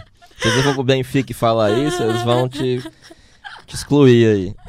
Então, mas assim, quando ele fala essa questão, como é que tu vê essa questão quando ele diz assim, se aparecer um, um caçador, ela É porque ele não tá como- levando em consideração os aspectos subliminares, tá levando em consideração só a Só, consciência. perfeito. Mas aí perfeito. ele, essa capivara já pode ter entrado em contato com outras capivaras que lidaram com caçadores, ter sido impressionada afetivamente pela reação dessas capivaras, pode ter visto sinais de caçadores que passaram de maneira Perfeito. subliminar. Muito bom. E aí o inconsciente rearranja isso aí e vai Adoro. e vai poder avisá-la também do Não. caçador. Amei. E além disso, supondo que capivaras tenham arquétipos, né? Essa, essa batalha entre caçador e capivara é uma batalha arquetípica. Arquetípica, Tem até o mito da capivara que conseguiu vencer o caçador e tal. E aí E voltou e a salvou é, das das capivaras. Entendi. Então, assim, essa ideia de um oráculo. E aí, a partir desse mito, a capivara pode ter também uma noção Ah, de de que. Perfeito. Perfeito. Perfeito. Eu acho que as pessoas não. A gente tá brincando com a capivara, tadinha. Não tô brincando, não. Eu respeito as capivaras, as capivaras merecem respeito, tem lugar de fala. Aqui a gente não exclui capivara. A sua capivariedade não é um não, problema. não é. E se você quiser ser uma capivara, quem decide é você. Então, essa ideia de oráculo probabilístico, que começou ainda segundo Siddhartha, que começou a evoluir há muitos milhões de anos e que foi dando a esses animais uma vantagem. Inclusive, quero parabenizar o Siddhartha por não ser capivara fóbico. Então, mas assim, ele- o que ele diz é que essa, essa, esse oráculo, ele começou a evoluir há muitos milhões de anos, né? E que foi dando uma vantagem adaptativa para esses animais, né? Como, ou seja, uma capacidade maior de sobreviver ao ambiente. E aí, porque eles tinham, eles, os animais, tinham uma maneira rudimentar, cega, probabilística de prever o futuro, então eles tinham maiores chances de eh, sobreviver, né? Essa é a hipótese evolutiva de por que isso representou uma vantagem na seleção natural, já que de fato a gente não sabe o que as capivaras sonham. Nós só passamos a ter mais pistas sobre isso quando o homem começou a escrever sobre o fato de que sonha e sobre o que sonha. O que é que tu pensa sobre isso? Tô. Isso faz sentido pra ti ou Faz, mas isso é um pedaço muito insignificante da história. No fim das contas, a gente está falando de novo, de novo e de novo o que von, a Von Franz é, é, amplificou muito com base nas ideias do Jung. E aí, quando ela diz sonhar é a coisa mais saudável que você pode fazer. É, exatamente. Evita jacarés. Perfeito. Mas assim, você não. Você não quer ser mordido por um jacaré? Faça o quê? Sonhe. Mas assim, não, não, não há absurdos nisso. O que você acha Não, que. não, é só pequeno. Perfeito. É, e aqui É, a é elementar. Beleza. E aqui a gente volta ao episódio 1 sobre sonhos, em que a gente falou de alguns. Lembra lá no, no episódio Aham. 1 e tal, tal, tal, que a gente falou de alguns escritos judaicos sobre Mas deixa eu só recapitular para o ouvinte ah, Sim. os três passos, né? Porque a gente fala disso tanto passo a tempo. É. passo da interpretação. Num primeiro momento é a recolha de amplificações. Sim. Com essas amplificações você constrói o contexto, seja objetivo ou subjetivo, e aí você traduz em linguagem psicológica. Faz a tradução psicológica. Isso. Perfeito. Sendo que a Von Franz diz que quando você está interpretando, o Jung fala, quando você está interpretando um mito, um conto de fadas, tem que co- coletar todas as amplificações que existem, e a Von Franz ela é mais modesta, basta duas mil. Basta duas. Eu, opa, ai, meu. É, e aí a gente. Eu tô, tô querendo falar agora sobre. Voltando à parte anti, à, à- à época antiga, porque a gente falou muito de interpretação lá. Quer dizer, a gente falou de oráculo lá, lembra? Hã? Que foi até quando eu cometi o ato falho. É, e, e aí, como ele traz essa coisa do oráculo probabilístico, eu queria fazer um- um- uma junção aqui. Né? É, no Talmud, aí eu vou trazer de novo, até que lembra que a gente ficou. Você disse assim: ah, vai ficar próximo episódio, é só promessa e não cumpre, ficou pro segundo, aí no segundo não falou. Aqui tem denúncia. Agora está cumprindo, né? A sua denúncia surtiu efeito. É, o Talmud relata que na época do segundo templo havia em Jerusalém 24 pessoas com o dom de interpretar sonhos. Houve situações em que, para um mesmo sonho, foram dadas 24 interpretações diferentes, todas consistentes e todas se realizaram. Por quê? Segundo os sábios, a maioria dos sonhos contém vários significados possíveis que são acionados por suas respectivas interpretações. Eu tinha lido isso aqui no 1, e aí tu falou assim. Me lembrei. Deixa isso aí pra quando a gente for falar do Jung. Pronto, agora, agora eu vou explicar. Agora sim. Agora a gente explica. É porque é o seguinte. É, o seu inconsciente, ele é inconsciente mesmo. Uhum. Ele lhe diz uma coisa que você não sabe. Né? É, é- o, o Jung utilizava o termo unbekannten para falar do inconsciente. É o desconhecido. É algo que é desconhecido para você, de verdade. Certo. Então, os seus sonhos, eles trazem para você algo de desconhecido, mas que é algo que é fundamental para a sua consciência. Certo. E esse algo é algo metafórico. E esse algo é algo simbólico, né? É algo que representa de maneira insuperável indizível. O que é que é esse indizível? É o- assim, ele chega de forma metafórica, simbólica, digamos. Ele não vem in natura. Não, não vem até porque provavelmente a gente não tem condições Sim. de encarar o inconsciente de frente, direto. Certo. É por isso que os deuses, quando se manifestavam, sempre estavam cercados de névoa. Uhum. Porque os mortais não tinham condições de encarar toda a sua majestade, né? Na própria Bíblia diz que a gente não vê Deus, né? Na própria Bíblia, tipo a pessoa que tá Tan, falando tan, coisa. Mas a Bíblia fala isso, né? Que a gente não seria incapaz de ver Deus porque seria uma a gente ia cegar de tanta luz. É, tanto é que para. Moshe ele se manifesta como uma sarça ardente, né? Sim. Mas com a característica de que. Ah, pronto, vamos pegar essa. essa... Moisés sempre ajuda, né, Moshe? Sim. É... que nem Chaves, então. É, pois é. Chaves serve pra tudo. É, Por que, que a sarça não se consome? Hum. Por que aquele fogo queima de maneira eterna sem consumir? Porque ele é inesgotável no sentido de seu significado. A imagem do sonho, ela é como essa sarça que pega fogo e que nunca se consome. Uhum. Esse fogo que arde no inconsciente, ele não consome.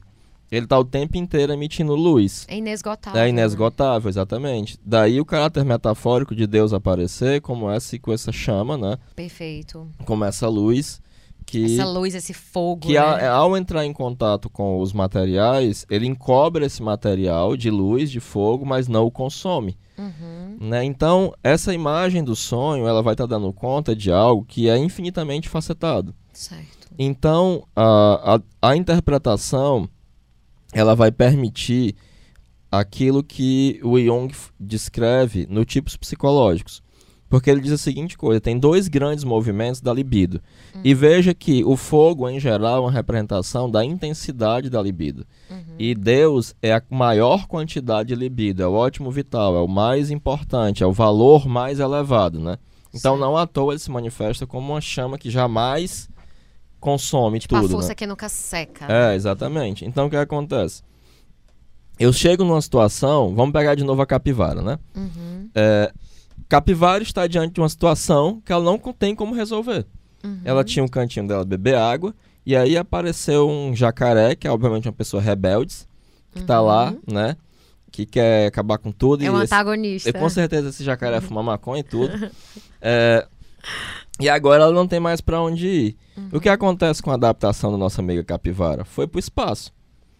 E aí a, a libido que ela direcionava para esse local agora não pode mais ser direcionada para lá. E aí existe uma coisa que o Jung vai chamar de princípio da equivalência. Sim. A energia não pode ser criada nem destruída. Que vale também na física. A Exatamente. energia não acaba, ela só muda, só se transforma. Né? E aí ela sai do lago, que ela é beber água, e ela se transmite regressivamente para o inconsciente. E aí esse a mais de energia vai dar, vai permitir que essa que haja uma reativação regressiva das imagens da fantasia. E essa fantasia vai expressar algo que vai permitir com que a capivara resolva esse dilema que ela não consegue resolver conscientemente.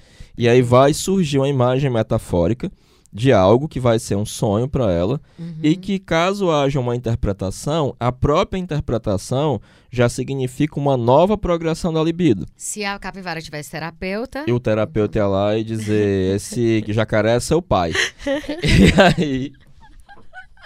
E o lago é a sua mãe. Não, brincadeira, né? Aí o que acontece? sim. É, através da interpretação, já vai surgir uma nova possibilidade de vida e um novo direcionamento da libido, ou seja, uma nova progressão para os objetos. Perfeito. Na Só que verdade, a como- interpretação rearranja Isso. aquela, É aquela. por isso que o método dialético é um Sim. método de fantasiar em conjunto. Uhum. Porque a fantasia agora torna-se algo adaptativo. E como esse fogo do inconsciente ele nunca consome, ele vai estar sempre produzindo luz. E a interpretação, e, e, no inconsciente eu tenho uma espécie de totalidade. Que Uhum. eu só, que o paciente só enxerga muito pouco, mas eu enxergo parcialmente. Alguém com uma outra atitude vai enxergar um outro aspecto. Sim. Alguém com uma outra atitude vai enxergar. E aí, a partir de cada uma dessas vivências, eu tenho a possibilidade de contemplar mais aspectos disso que é infinitamente multifacetado. Perfeito. Perfeito. É aquela história, cada ponto de vista é a vista. É como De um se tivesse, você fizesse uma paralaxe diante de uma coisa inesgotável. Uhum. Por isso que é possível, na perspectiva junguiana, que o Talmud, e o Talmud sempre está certo, né? Sim, É, esteja correto. entendi. Por isso é que dos 24, os 24 estavam. Exatamente. Por- é, especialmente se eles não se afastassem da imagem do sonho.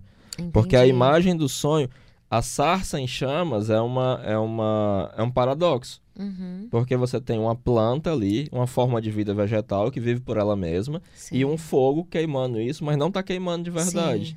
E aí Sim. você tem uma consecução no mundo de algo, né, que é, é, fogo, puro fogo, né? Uhum, Mas que está apontando para fora, apesar de estar no mundo, né? Entendi. E aí, no caso, é. O que pra mim. E aí a ficou- capivara, ela Sim. agora consegue, sei lá, ir comprar água ao invés de tomar. Sim, tomar água sim, mineral, ao invés sim, de sim, sim. Ir no Benfica. rio. E comprar uma garrafinha de água mineral, ao invés de ir no rio, no- na lagoa, encarar esse, esse jacaré claramente comunista que quer acabar com a capivara tradicional. com, a, com a família tradicional das capivaras. A capivara de bem. A capivara de bem hoje em dia não pode mais nem no rio. Um absurdo isso. Então, nesse caso, é por isso é que se diz que a palavra tem o poder de de definir o significado. Então, é dentro desse sentido. Porque você, é, vamos dizer assim, a, a interpretação muda a atitude. Exato. No que muda a atitude, fica parecendo que mudou o significado, mas mudou, mudou mesmo. Porque o sonho é, de novo, uma obra de arte. Ele é uma obra aberta como obra de arte. Exato. E ele está, portanto, aberto, aberto que eu digo, às diversas interpretações. Por Perfeitamente. isso que é insuportável quando alguém chega e diz assim: ai, deixa eu te explicar aqui esse quadro. Gente, eu não quero que tu me explique. Isso aí é como tu entendeu o quadro. Pois é. O meu quadro é outro quadro. Ok, adorei. É, e aí, segundo o Zohar, escrito cabalista, inclusive tu já explicou aqui no episódio 1 o que era Foi. Zohar, Talmud, lá, lá, lá. É, então, segundo o Zohar e o Talmud, a interpretação tem um papel decisivo no significado de um sonho. Exatamente como pro Jung. Porque você não sabe o que está se passando ali. E quando você interpreta, você se volta para o inconsciente, para essa produção inconsciente, e meio que recobra um pouco dessa energia. Você coloca mais energia no inconsciente, Uhum, mas aí ele devolve a energia que foi para lá. entendi. E aí você tem uma nova possibilidade de progressão, que a interpretação já é uma progressão. Tem uma Perfeito. coisa muito importante que o Jung fala no, no tipos psicológicos, Uhum, que é que uma, algo sintomático do inconsciente precisa ser criticado. Você não só se entrega loucamente ao inconsciente. Quem pensa isso é doido. uhum. É, Inclusive, o tema do nosso próximo episódio. É, doido. loucura, O E aí- Coringa e a loucura. Gente, não é sobre o novo filme do Coringa. é sobre é o sobre o Coringa. personagem Coringa, a loucura e o nosso fascínio por ela. Então, assim, não percam. Dia 14 de. É o quê? Eu ia dizer agosto. 14 de outubro. Volta. Então, Sim, assim, quem se aí- entrega ao inconsciente é doido. Não, você. Mas as, as coisas do inconsciente que não são sintomáticas, basta que elas sejam compreendidas. E compreender é interpretar. As pessoas às vezes não, não percebem isso. Tanto é que Perfeito. a, a perspectiva hermenêutica que é colocada pelo Wilhelm Dilthey se baseia na perspectiva de uma Verstehen, né? de uma Uhum. compreensão. Essa frase Então- compreender é interpretar, tu inventou? Eu que inventei a partir da leitura do Dilthey, do Schleiermacher e do Jung. Maravilhoso. Eu vou até postar no Instagram. Não posso esquecer. Amei, porque eu me identifico super com isso. Pois é, Perfeito. mas já tá lá. Eu só juntei três coisas, Entendi. mas tu tá lá. tu, tu falou numa linguagem simples e É, rápida pra pessoa não ler o livro Exatamente. inteiro. Certo. Quem não leu o Schleiermacher, o Dilthey e Jung, quando vocês É juntam os três, dá isso. É porque assim é na vida. Tipo, compreender e Exatamente. interpretar. Exato, Como exato. não? eu adoro essas coisas auto-evidentes e que a gente nunca percebe. E, pois é, e aí você precisa co- simplesmente compreendê-las. Mas como você as compreende? Interpretando. Perfeito, perfeito e maravilhoso. É, e aí, justamente a frase do Jung, é, ele fala que, pra, a princípio, o sonho não tem significado algum e vai adquirindo sentido à medida que vai, sendo analisado. Exatamente o que você falou. Exatamente. É, e aqui o poder da palavra fica claro. A aí eu vou, vou citar isso aqui. A palavra arma potente que pode ser usada tanto para o bem quanto para o mal tem o poder de influenciar o E aspecto. o cidadão tem o direito à palavra. Tem o poder de cidadão, a influenciar. capivara de bem, ela tem que ter essa arma aí, que é o que? A Eu pensei que tu palavra. falou arma, eu já fiquei. Tem o poder de Tu influenciar. não falou aí que é a arma aqui? Não, pois é, mas é que eu fiquei pensando na arma, arma. É porque a palavra, Arma. tá vendo como a palavra é um É. negócio poderoso? Olha aí o poder da palavra aqui. É, tá eu fiquei doido? pensando na arma, arma, já fiquei imaginando a arminha. Pois é, dedo. então o que o cidadão de bem tem que ter é a palavra. Entendi. A arma potente que pode ser E a usada capivara de bem também. tanto para o bem quanto para o mal. E ela tem o poder de influenciar o aspecto espiritual da realidade. No caso dos sonhos, a palavra os concretiza, dando forma e direção. É como se fosse o primeiro passo para a sua materialização. E aí eu te perguntei lá no primeiro episódio se, puxa vida, então, Heráclito, quando a gente sonha e isso é interpretado, é uma profecia, então acaba virando uma profecia que se autorrealiza, e você disse, bom, não é bem assim. Então agora tá claro. Por que é que não é uma profecia que se autorrealiza? Tipo, é assim, É, porque tem gente que diz assim, não, isso é só uma apofenia. É porque você, você tem uma viés de confirmação. E aí é não, seus abestados. Não é por causa disso, não. Isso é uma explicação reducionista e bocó. É porque Sim. você, de fato, a partir do aspecto objetivo do sonho, você está criando o Você significado da sua vida. Mas Perfeito, junto de um, de um significado objetivo. Perfeito. Que você passa a participar disso. Você e sua alma constroem algo Perfeito. juntos. É exatamente. Que você jamais seria capaz de construir só. Não dá pra você falar de sonho sem falar de novo de arte. É exatamente, na minha visão. Exatamente como obra de arte. Está coberto de É razão. exatamente como você ser impactado, por exemplo, por uma poesia. Eu leio a poesia, ela não tá me definindo. Ela, ela não é, ela não é um- um- uma praga que, que, que me é rogada. Mas ela me constrói. Eu crio realidade, crio o mundo a partir dela. Como uma obra. Eu tô dizendo a poesia, mas a arte de forma geral. É, exatamente. Então, assim. Meu próximo livro vai ser só sobre adorando, isso aí. Eu tô adorando essa Inclusive, tu coisa. leu um pedaço, né? tudo. Não, tu leu uma versão, mas não tá mentira. Não, tu não me mandou, não. Eu mandei. Novo? Ai, meu Deus, só se tivesse sido um, um Mas para fazer esse negócio, eu te mandei um capítulo. Qual era o nome da É coisa? interpretação de sonhos. Ah, mas era longo ele, mas não era um livro, não, era, era tipo só um um artigo. capítulo. Mas é um capítulo. Ah, tá, tá, isso aí tu me mandou mesmo. Mas é porque livro ser não três era. capítulos. É, livro não era, não. É uma coisa que tinha várias bibliografias no final de Aham. cada um. É, não, isso aí eu recebi. É, e aí também casos no Talmud em que um sonho negativo pode ser transformado em positivo pela Igual a interpretação. capivara. Para esse exemplo da capivara aí, eu vou levar É, para a é minha vida. é. Você, meu amigo, minha amiga, você que tem um Olha, problema, você pensa na capivara. capivara, foi que a capivara é uma pessoa que supera as coisas. Mas lógico, a capivara sonha que o, que o jacaré vai comê-la. Esse jacaré Isso, comunista aí. isso. Nesse E aí a caso- capivara, ela não. Porque ela segue o sonho, não vai, não volta pro Isso. local, o aspecto negativo vira o quê? Positivo. positivo, porque vira a salvação da alma dela. Exatamente. Né? Então, vamos lá. É, é Aqui, até- aqui tem capivara.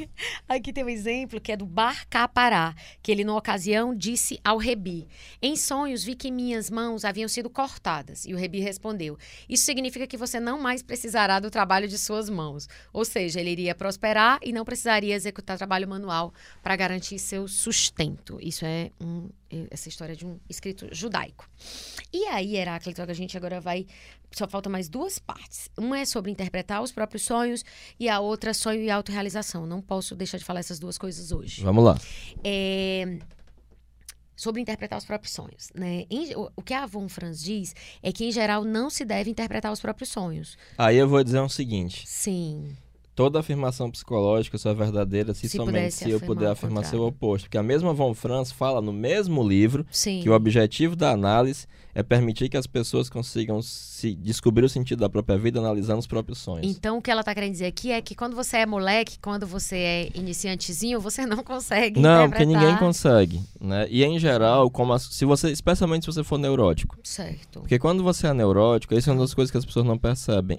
Hum. A neurose vira a sua atitude. certo. E o que é que é a atitude? Em alemão, Einstellung. Eu tô lendo de novo tipos em alemão, tô pensando nas coisas aqui, tudo em alemão.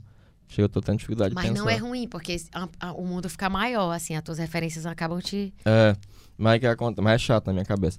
Aham. Aí que acontece, é, vamos supor uma pessoa que tenha, que tenha, uma pessoa que tenha pânico, por exemplo. Certo. Ela não vai interpretar tudo a partir do pânico. Perfeito. O pânico vira a atitude dela. Perfeito. Então, mesmo o sonho, ela vai interpretar a partir do pânico. Hum, A atitude dela diante da então, vida. passa alguém. É, é, eu citei já um amigo meu que ele era muito pueril e muito pre- presunçoso. Uhum. E aí ele sonha que tá fugindo de uma escola, te saindo com um livro do Jung, mas era um livro que é considerado introdutório. Sim. E aí ele diz: Ah, eu interpretei que eu já sei as coisas do Jung e a universidade não vai me trazer mais nada. Aí eu digo: Pera lá.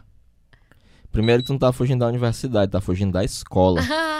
E segundo, tu não tá com psicologia e alquimia, nem com mistério coniúncio, tu tá com um livro mais inicial. Então Sim. abaixa a tua bolinha. Sim, sim, entendi, entendi. Ele, Tá. ele, ele Ele interpretou a interpretou de maneira presunçosa, dele. exatamente. Entendi. Então, é, a imagem do sonho tá lá e ela sempre é clara. Mas, quando você é neurótico, você vai interpretar a partir da sua atitude que é uma atitude neurótica.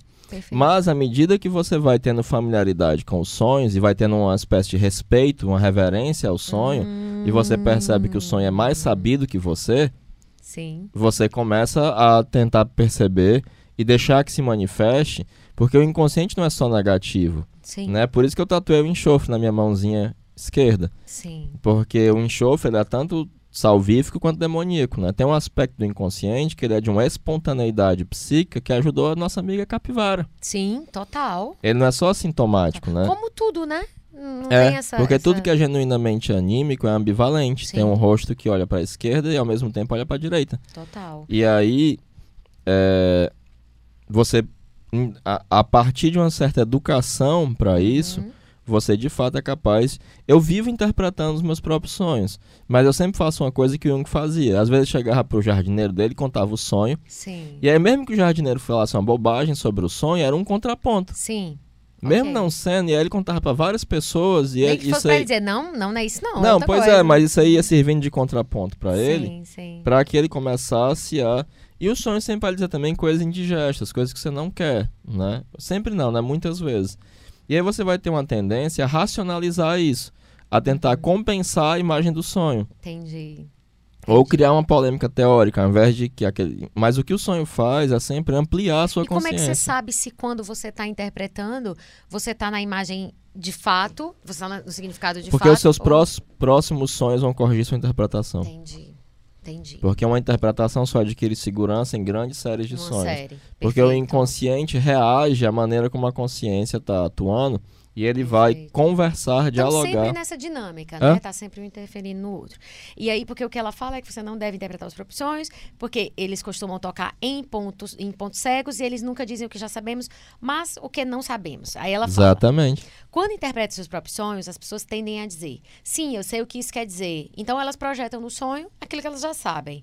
Ah, isso é aquele meu problema e tal, e assim por diante. Muitos problemas fazem, muitos problemas, pacientes fazem isso. Tem muito a ver com essa questão que tu falou de você interpretar a partir da atitude. Exato. Mas Né? sempre é assim. A questão é que se você tem uma atitude mais saudável, uma atitude mais plástica, Sim. você vai estar mais aberto Uhum. a entender que você não entende, que você não sabe, que há coisas desconhecidas, né? Mas é sempre bom ter um, ter um analista, né? Sim, ok. E aí ela, ela segue ainda falando dos pacientes. Eles chegam e dizem: Eu tive um sonho, mas eu sei o que significa. E daí dão uma explicação completamente banal a respeito de algo que conhecem há anos sobre si mesmos. Em casos assim, eu costumo chamar a atenção. Espere um pouco, vamos examinar o sonho do jeito que é, devagar, do começo ao fim. E acabamos chegando a algo muito diverso e surpreendente. Isso acontece contigo também, né? Frequentemente. É, eu tô, tô aqui super na Wolfrance, tá? Tudo isso que eu tô aqui citando são é, é, é, ideias dela. Ela fala que a, a dificuldade de interpretar os nossos próprios sonhos é que nós não podemos ver as nossas próprias costas. Se a mostramos pra, as mostramos para outras pessoas, essa pessoa poderá vê-las e nós não. E aí é aquilo que tu disse. Isso. Ela, ela fala, mas ao mesmo tempo ela diz que a gente tem que. O aprender. sonho é um espelho objetivo da natureza acerca de você. Você consegue se ver objetivamente no sonho. E por mais que tenha E a maioria das pessoas não se reconhece ao se ver objetivamente. Entendo. Porque elas se encaram a partir de preconceitos afetivos e quimeras e projeções. Ok. É, ela, de novo, os sonhos tocam as costas, aquilo que não se pode ver, e é preciso ficar de cabeça para baixo, por assim dizer, para entender os próprios sonhos.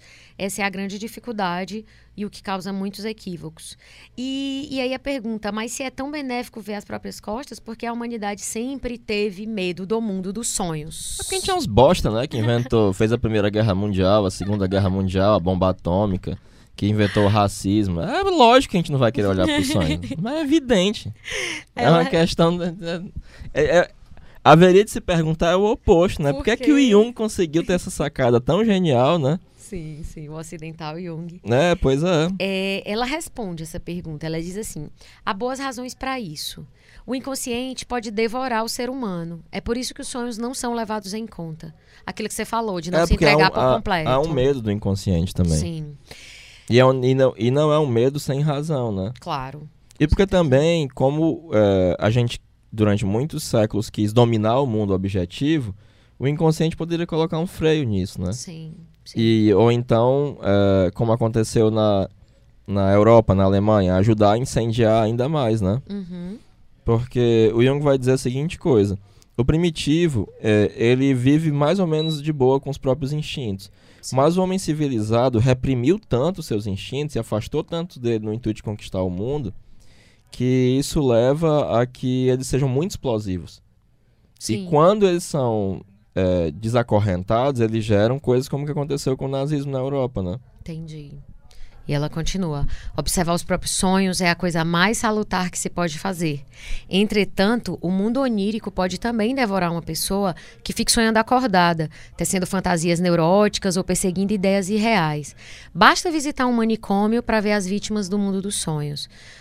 É, um vive o sonho de que é Napoleão, outro confidencia que na verdade é Jesus Cristo, mas que ninguém o compreende. Eles foram engolidos pe engolidos pelo mundo dos sonhos.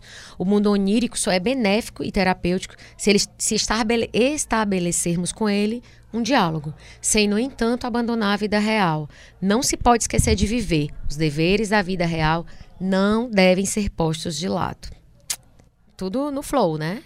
Tá? É, não, tudo certinho. Tanto é que o Jung, quando ele se confrontava com o próprio inconsciente, algumas horas ele achava que ele ia pirar. Aí ele lembrava que, que ele era médico, tinha uma família e era capitão do exército suíço. É, no momento em que se começa a ignorar a vida exterior, o próprio corpo, a alimentação, o trabalho diário, tudo von Franz, viu? Aqui estou citando. Mas não lipsilíteres. O mundo dos sonhos torna-se perigoso. Esse aspecto é o que denominamos inconsciente devorador ou mãe devoradora. Ele é capaz de nos Agora eu lembrei daquela frase que eu postei no Instagram: o inconsciente é a mãe da consciência, né? Eles não, não, chamam o consciente de pai, né? É, é, a mãe mesmo. O pai é irrelevante. É, ele é capaz de nos arrancar da realidade e de nos enredar numa irrealidade neurótica ou mesmo psicótica. O mundo onírico, onírico só é positivo quando em diálogo vivo e equilibrado com uma vida realmente vivida. É isso aí. Fechou. Fechação, né, Von Franz? Total. Fechação. Agora, sonhos e autorrealização, Heráclito. É aquela ideia da Von Franz de que os sonhos são cartas que o self nos escreve cada noite, aquilo que eu falei, citei mais cedo, dizendo-nos para fazer um pouco mais disso, um pouco mais daquilo, e para um lado e para o outro, encarando a vida como um todo, vemos que há um padrão, como se o self tivesse um plano para nós, uma espécie de destino. Aqui me lembra aquela ideia lá do, do oráculo probabilístico, misturado não, aí com... É, aí é muito mais do que isso. Mas aí não é só um oráculo probabilístico, não. Aqui é um oráculo determinístico. Então. Não. Não é nenhum oráculo. É, é porque essa ideia do, do Siddhartha, por mais Sim. que ela seja boa para capivaras, hum. é, ela não é muito boa para pessoas, né? Porque pessoas têm, fazem mais coisas Sim, do tem que. uma espiritualidade que do a que É, exatamente, do que ir num rio beber água, né? Mas me explica uma coisa. É, de, a palavra destino aqui. Então, se a gente não pode falar em probabilidade e nem de determinação, como é que que, que a gente encaixa, então, essa questão da É destino mesmo, sonho. não tem, não tem outra palavra, não. Então isso não, não tá ligado com a ideia determinista? Não, porque você pode negar seu destino. Ah, não é uma sentença irrevogável. É, mas aí você se fode. Entendi. Mas não é uma sentença irrevogável. Não, você, você pode, pode não escolher. Fazer... É, dizer que eu não vou seguir o meu destino e. Então você está tratando destino nesse sentido se a gente fosse traduzir. É de maneira trágica, é como Nietzsche, é como Nietzsche e a tragédia grega percebeu, assim, que Na verdade, liberdade é igual a destino. Você só é livre quando você assume que isso que é o meu destino é o que eu realmente preciso. Então, destino não é no sentido de que vai acontecer, porque na- no senso comum, destino é o que vai acontecer de qualquer forma, né? Não, é. Você tá destinado a. Pois é, não é fatalístico, mas ao mesmo tempo, é, pro Jung, o sentido da sua vida, ele existe uma coope- co- cooperação Certo. entre as determinantes inconscientes, arquetípicas, instintivas e a consciência. Certo. Ok, então o destino é no sentido. Uma das melhores formulações modernas que eu encontro para isso é o Sim. Harry Potter, da J.K. Rowling. Sim. Que tem uma conversa que ele tem com o Dumbledore. num- numa estação, ele tá meio que morto e o Dumbledore já morreu. Sim.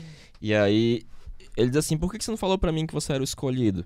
Aí disse: olha, porque uma coisa é você fazer as coisas porque você é o escolhido, outra porque você ama os seus amigos. Perfeito. Isso me lembra. E ele escolheu seguir o destino dele. Tem- E aí ele conseguiu fazer o que ele fez. E aquela coisa no- na Matrix, no Matrix também, que o cara diz, eu sou o escolhido, e aí o oráculo responde, se eu disser... Lembra Ela disso? diz: não, você não é o escolhido. Porque Aí depois, se eu disser que você é o escolhido, então é como se... Eu, eu, eu, que é Ninguém pode escolher o seu destino por você. Então o Dumbledore privou ele de saber do destino para que ele realizasse Pra seu ele, destino. ele fez como escolha. Exatamente. Ele realiza o destino, mas a partir de uma escolha. Exatamente. Porque Ok. liberdade é igual a destino. Ok, Liberdade igual destino é uma coisa bem dificilzinho, viu? de- de- Pois é, mas as coisas da vida são paradoxais É e antinômicas, Bem, né? bem, bem. Eu não acho que liberdade seja fazer tudo o que você quer, não. Na verdade, eu acho que liberdade passa muito mais por você não seguir seus Pois é, a questão é que a gente acha que liberdade é fazer tudo que você quer. Porque a acho. gente tem uma noção infantil é, e uma noção extremamente narcísica a partir dessa ideia de individualismo pequeno Eu, acho- burguês. eu penso que eu concordo com quem pensa, não é que eu acho, com quem pensa que liberdade é sobretudo você não fazer o que manda o instinto, porque fazer o que manda o instinto qualquer um faz. Exatamente. Qualquer é por isso que o faz. Slavoj Žižek tem um, tem um seminário que ele faz sobre budismo, né? Que ele começa dizendo que os neurocientistas são idiotas. Hum. E ele diz, não, mas teve um cara que falou uma coisa muito interessante, que quando você diz não, você é livre. Pronto. E aí É é isso. você é livre principalmente Porque você está quando... dizendo Não. não, para os instintos, que Mas é a as, que muitas você- vezes é um não positivo, assim. Mas os instintos não são só destrutivos, eles também constroem o significado da sua vida. Sim, é não, um sim ao lado de um não. Eu nem digo que, é, que eles são negativos, mas eu digo que é o mais fácil de você seguir. Porque é instinto. É, havia... É, é, o- é o que, ok, é o que o cachorro fará. Mas aí a cachorro. sua vida se realiza quando você diz um não ao lado do sim, dos instintos. Quando você consegue dar um destino espiritual Que isso é que seria justamente a questão instintivo. da ambivalência, É. né? Daquilo que a gente estava falando. É, e aí, há um perigo, detalhe, quando a gente fala de autorrealização, isso é muito importante. Há um perigo, porém, confundir o self, no sentido que Jung dava esse termo, e aquilo que se entende por autorrealização em boa parte da literatura psicológica, quando o que se tem em mente é construir uma sólida consciência do ego. Esse aspecto, sem dúvida, é importante, especialmente na primeira metade da vida, mas nada tem a ver com o conceito de self para Jung, que não é a autorrealização no sentido corrente. Ao contrário, trata-se da aventura de encontrar dentro de si um centro interior mais forte que o ego. Quer falar alguma coisa a respeito disso? Que as pessoas normalmente confundem.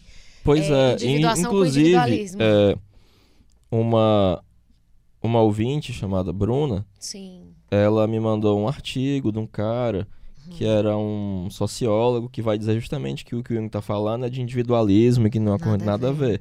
Nada E eu só Ele não leu nada, então. Pois é, é um cara que não leu nada, né? Mas tá aí escrevendo Nada. artigos e dizendo que Jung escreveu isso.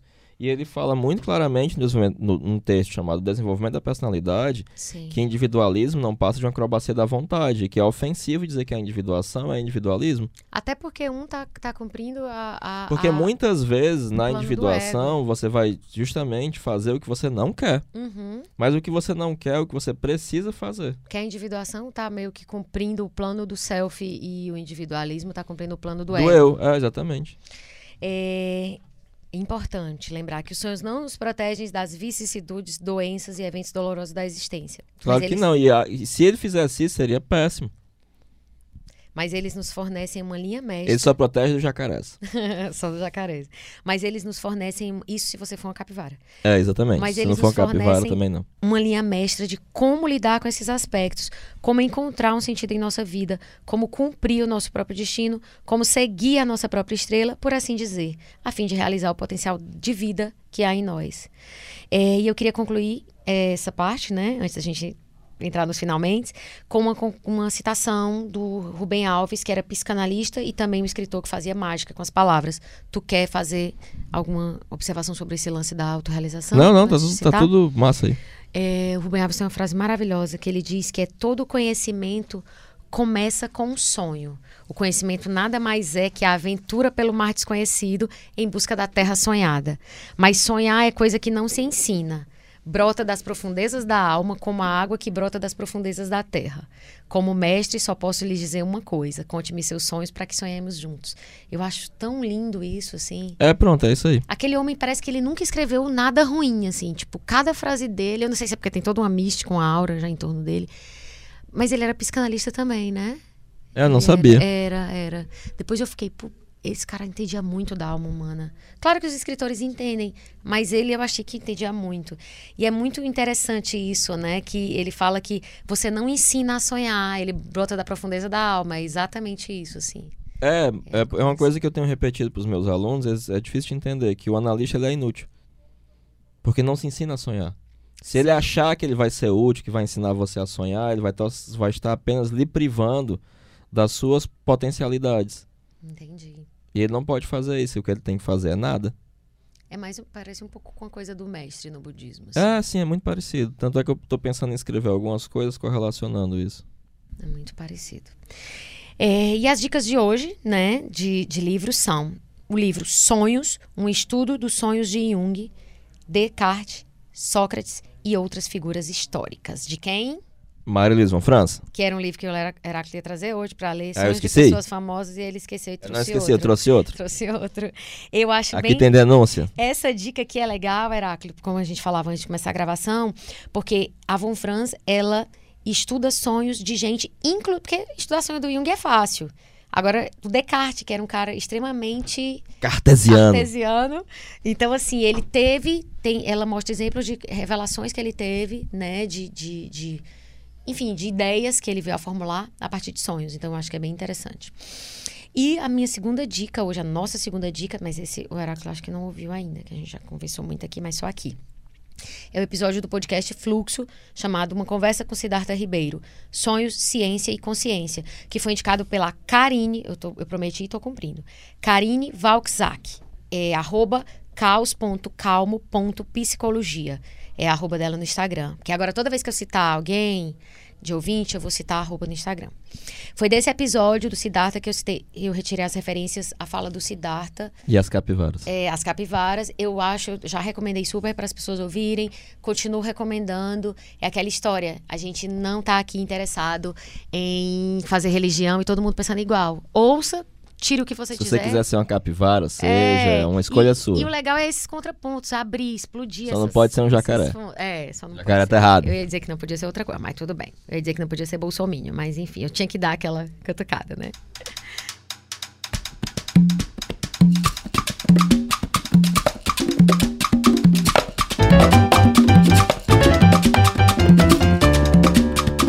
E na DM de hoje, a gente vai para as dúvidas e comentários que a gente recebeu de alguns ouvintes nos últimos dias. Primeiro, tem três dúvidas, viu, Heráclito? Segura Ah, eu aí. esqueci de uma. Segura. Eu vou, vou, vou ficar devendo, mas eu trarei. Hoje eu É. esqueci de tudo aqui. É, tá tudo aqui anotado, então a gente pode estar no próximo É, episódio e tal. exatamente.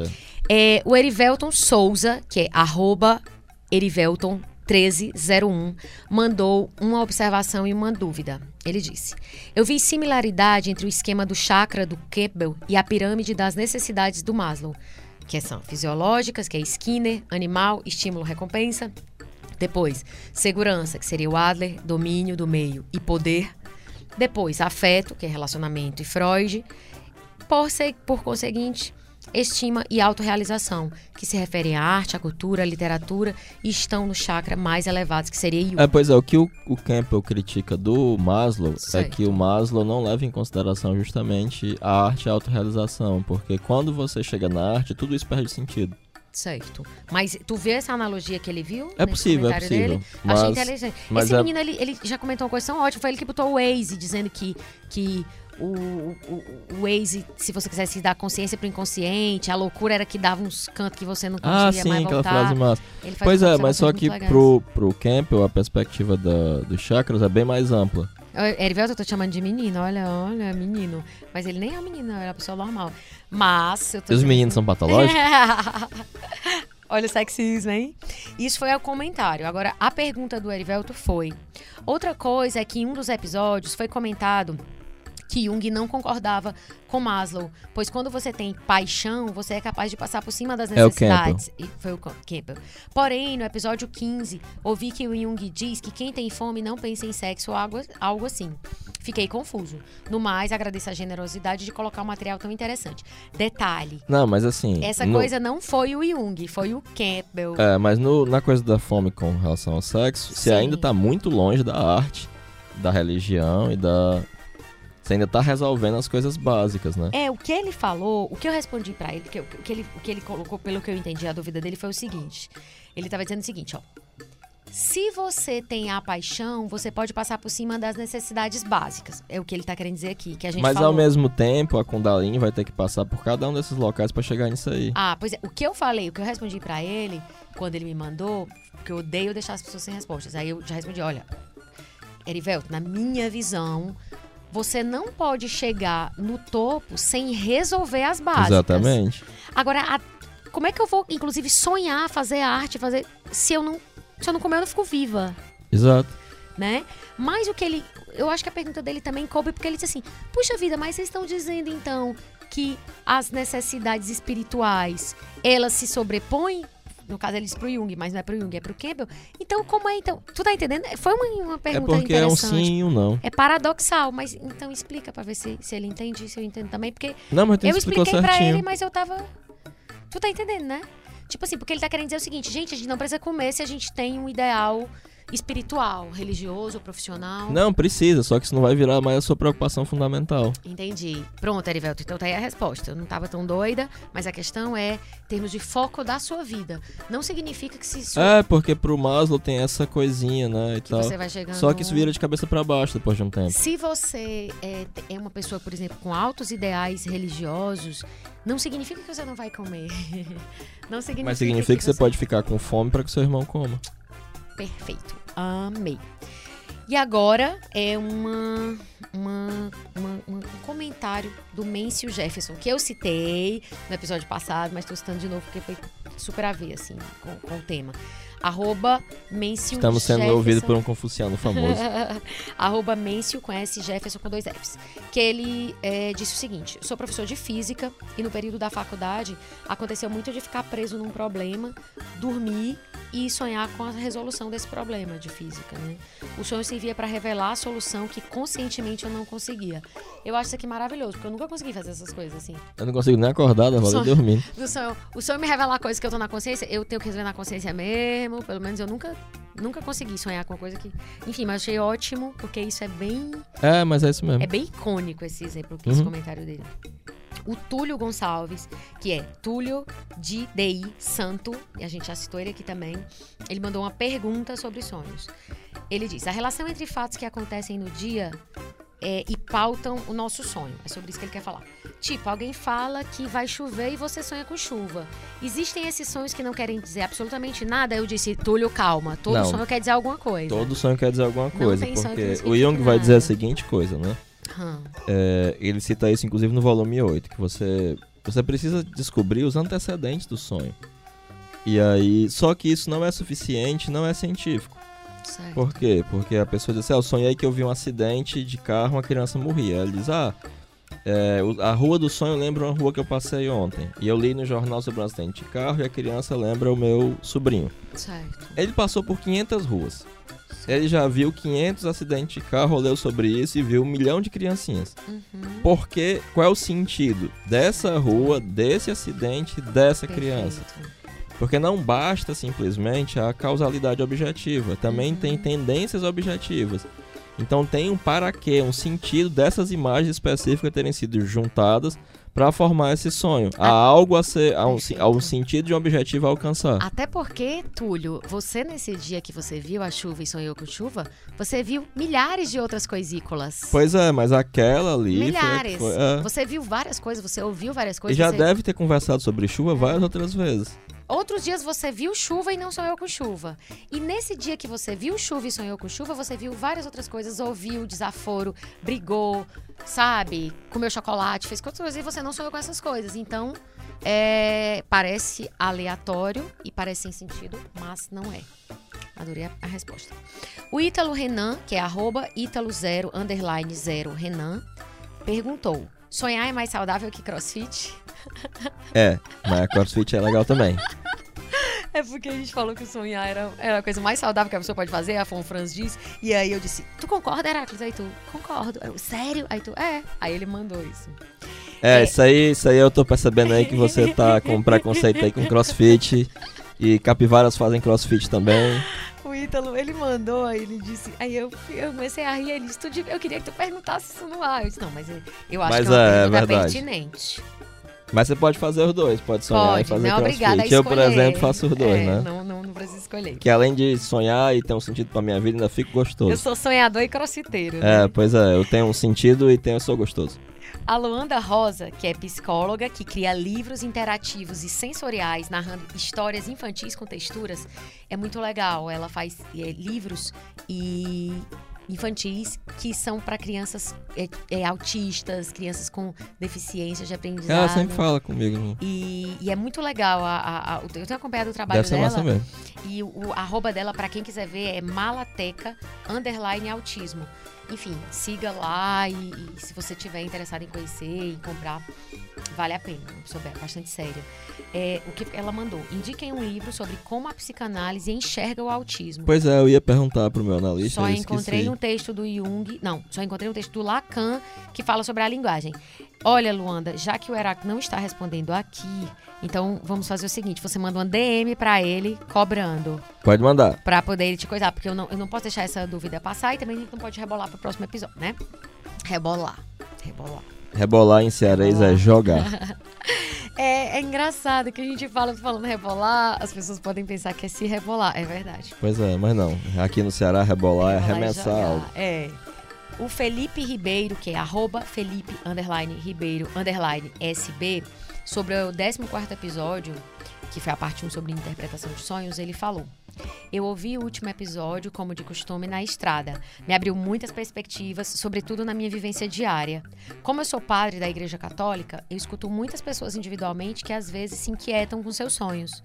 Anteriormente, eu tinha uma tendência natural a ignorar essas falas, mas depois eu ficava me perguntando o porquê. Haja vista eu também gostar de rever em mim as questões relacionadas ao sonho. Eu gosto em mim e tendo a ignorar nos outros. Enfim, me abriu muitas perspectivas de estudo e aprofundamento do tema. Então, assim, isso aqui é- não é dúvida, é um registro, eu quis registrar porque eu acho que algumas outras pessoas podem se identificar. Eu mesma me identifico com essa fala dele. E a Natália Pessoa, que é Natália Pessoa ADV, arroba Natália Pessoa ADV, Mas deve ser advogada, né? é. Ela mandou. O podcast tá cada dia mais lindo. Quando eu tô no escritório, altas horas da noite, normalmente resolvendo situações administrativas, ela não vai dizer que sonha, tá? Ela vai dizer que escuta a gente. Vocês têm sido minha companhia nas madrugadas. É, eu gosto de, de postar. ah, Eu não gosto de postar só elogio, porque fica parecendo uma coisa meio. Meio assim, tipo, elogio boca própria vitupério. Mas eu acho legal, assim, é, é, registrar esses feedbacks, né? Porque isso dá, dá um- um- um, uma situação pra gente, né, do que a gente tá fazendo, desse trabalho que a gente tá fazendo. E é importante a gente ter, É. né, Heráclito? Até pra gente saber se a gente tá num caminho que. Enfim, a gente também pode saber que a gente, as pessoas não estão nem aí e a gente vai querer continuar fazendo. Pode. Mas também, se elas estiverem gostando, melhor ainda, né? Enfim. Pode gostar, viu? Deixa. Porque o objetivo da comunicação, né, é, é realmente chegar nas pessoas. Então, não é E nas coisa- capivaras, deixa ser é, capivara foda. capivaras. E é isso. O Assim Caminha a Humanidade tem o apoio da TV O Povo, emissora educativa da Fundação Demócrito Rocha. Em Fortaleza, você assiste no canal 48.1 na TV aberta, 23 na NET e 24 na Multiplay. No restante do Ceará, pelo canal 138 da Brisanet. E para quem está em outras latitudes, tem o site tvopovo.org.br.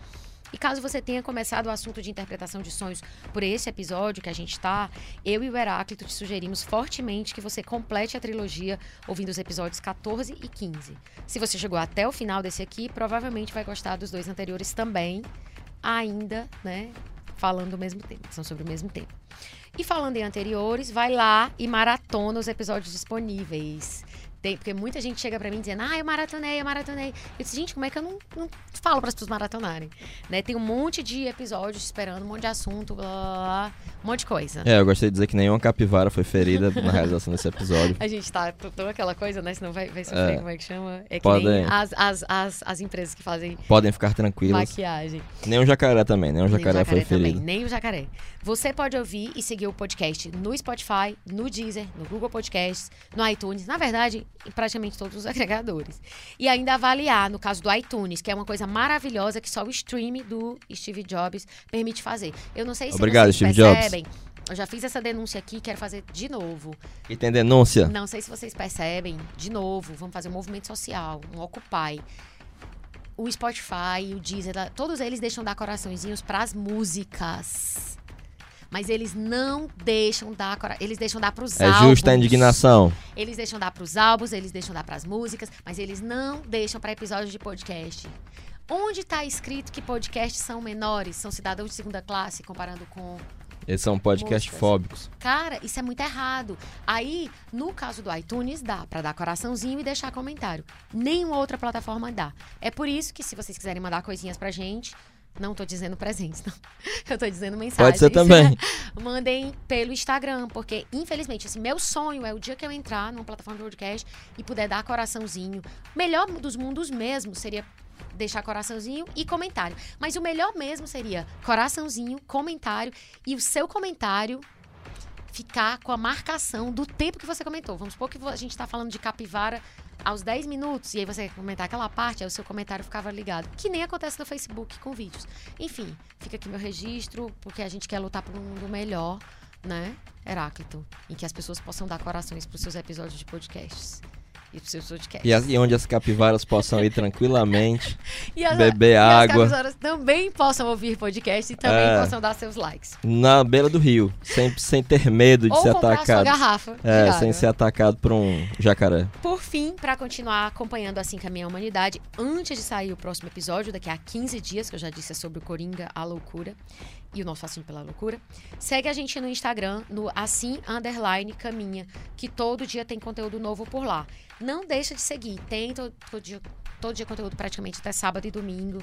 Tem conteúdos que vão se relacionando, obviamente, com o podcast, mas não só sobre episódios do podcast, frases, textos, enfim, insights, piadas, memes.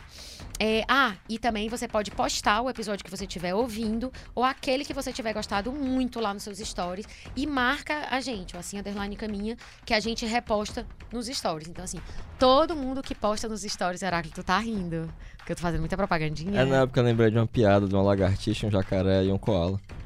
Tu, tu- tu vai querer contar? Não, ela é muito longa. Ah, e aí... Eles estavam fumando maconha. Por isso que tu falou da maconha do jacaré, agora eu entendi. A amplificação da coisa do jacaré vem daí.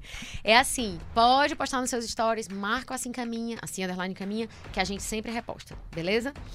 É isso. Hoje quase não acaba os recados e agora sim a gente termina por aqui o 16º episódio do Assim Caminha a Humanidade. E agora vamos aos créditos. Roteiro de Pati Rabelo, consultoria Heráclito Pinheiro, sou eu. Edição Bruno Melgácio, áudio André Silvestre. Hoje foi quem? Não, André não, esqueci. Hoje é o Kleber Hoje Galvão. é o Kleber Galvão. Parabéns, Kleber Galvão. Coordenação de produção Chico Marinho. Estratégia digital João Vitor Duma. É isso. Muito obrigada por ficar com a gente até aqui e até o próximo episódio daqui a 15 dias. Um beijo. Tchau, gente. Salve as capivaras.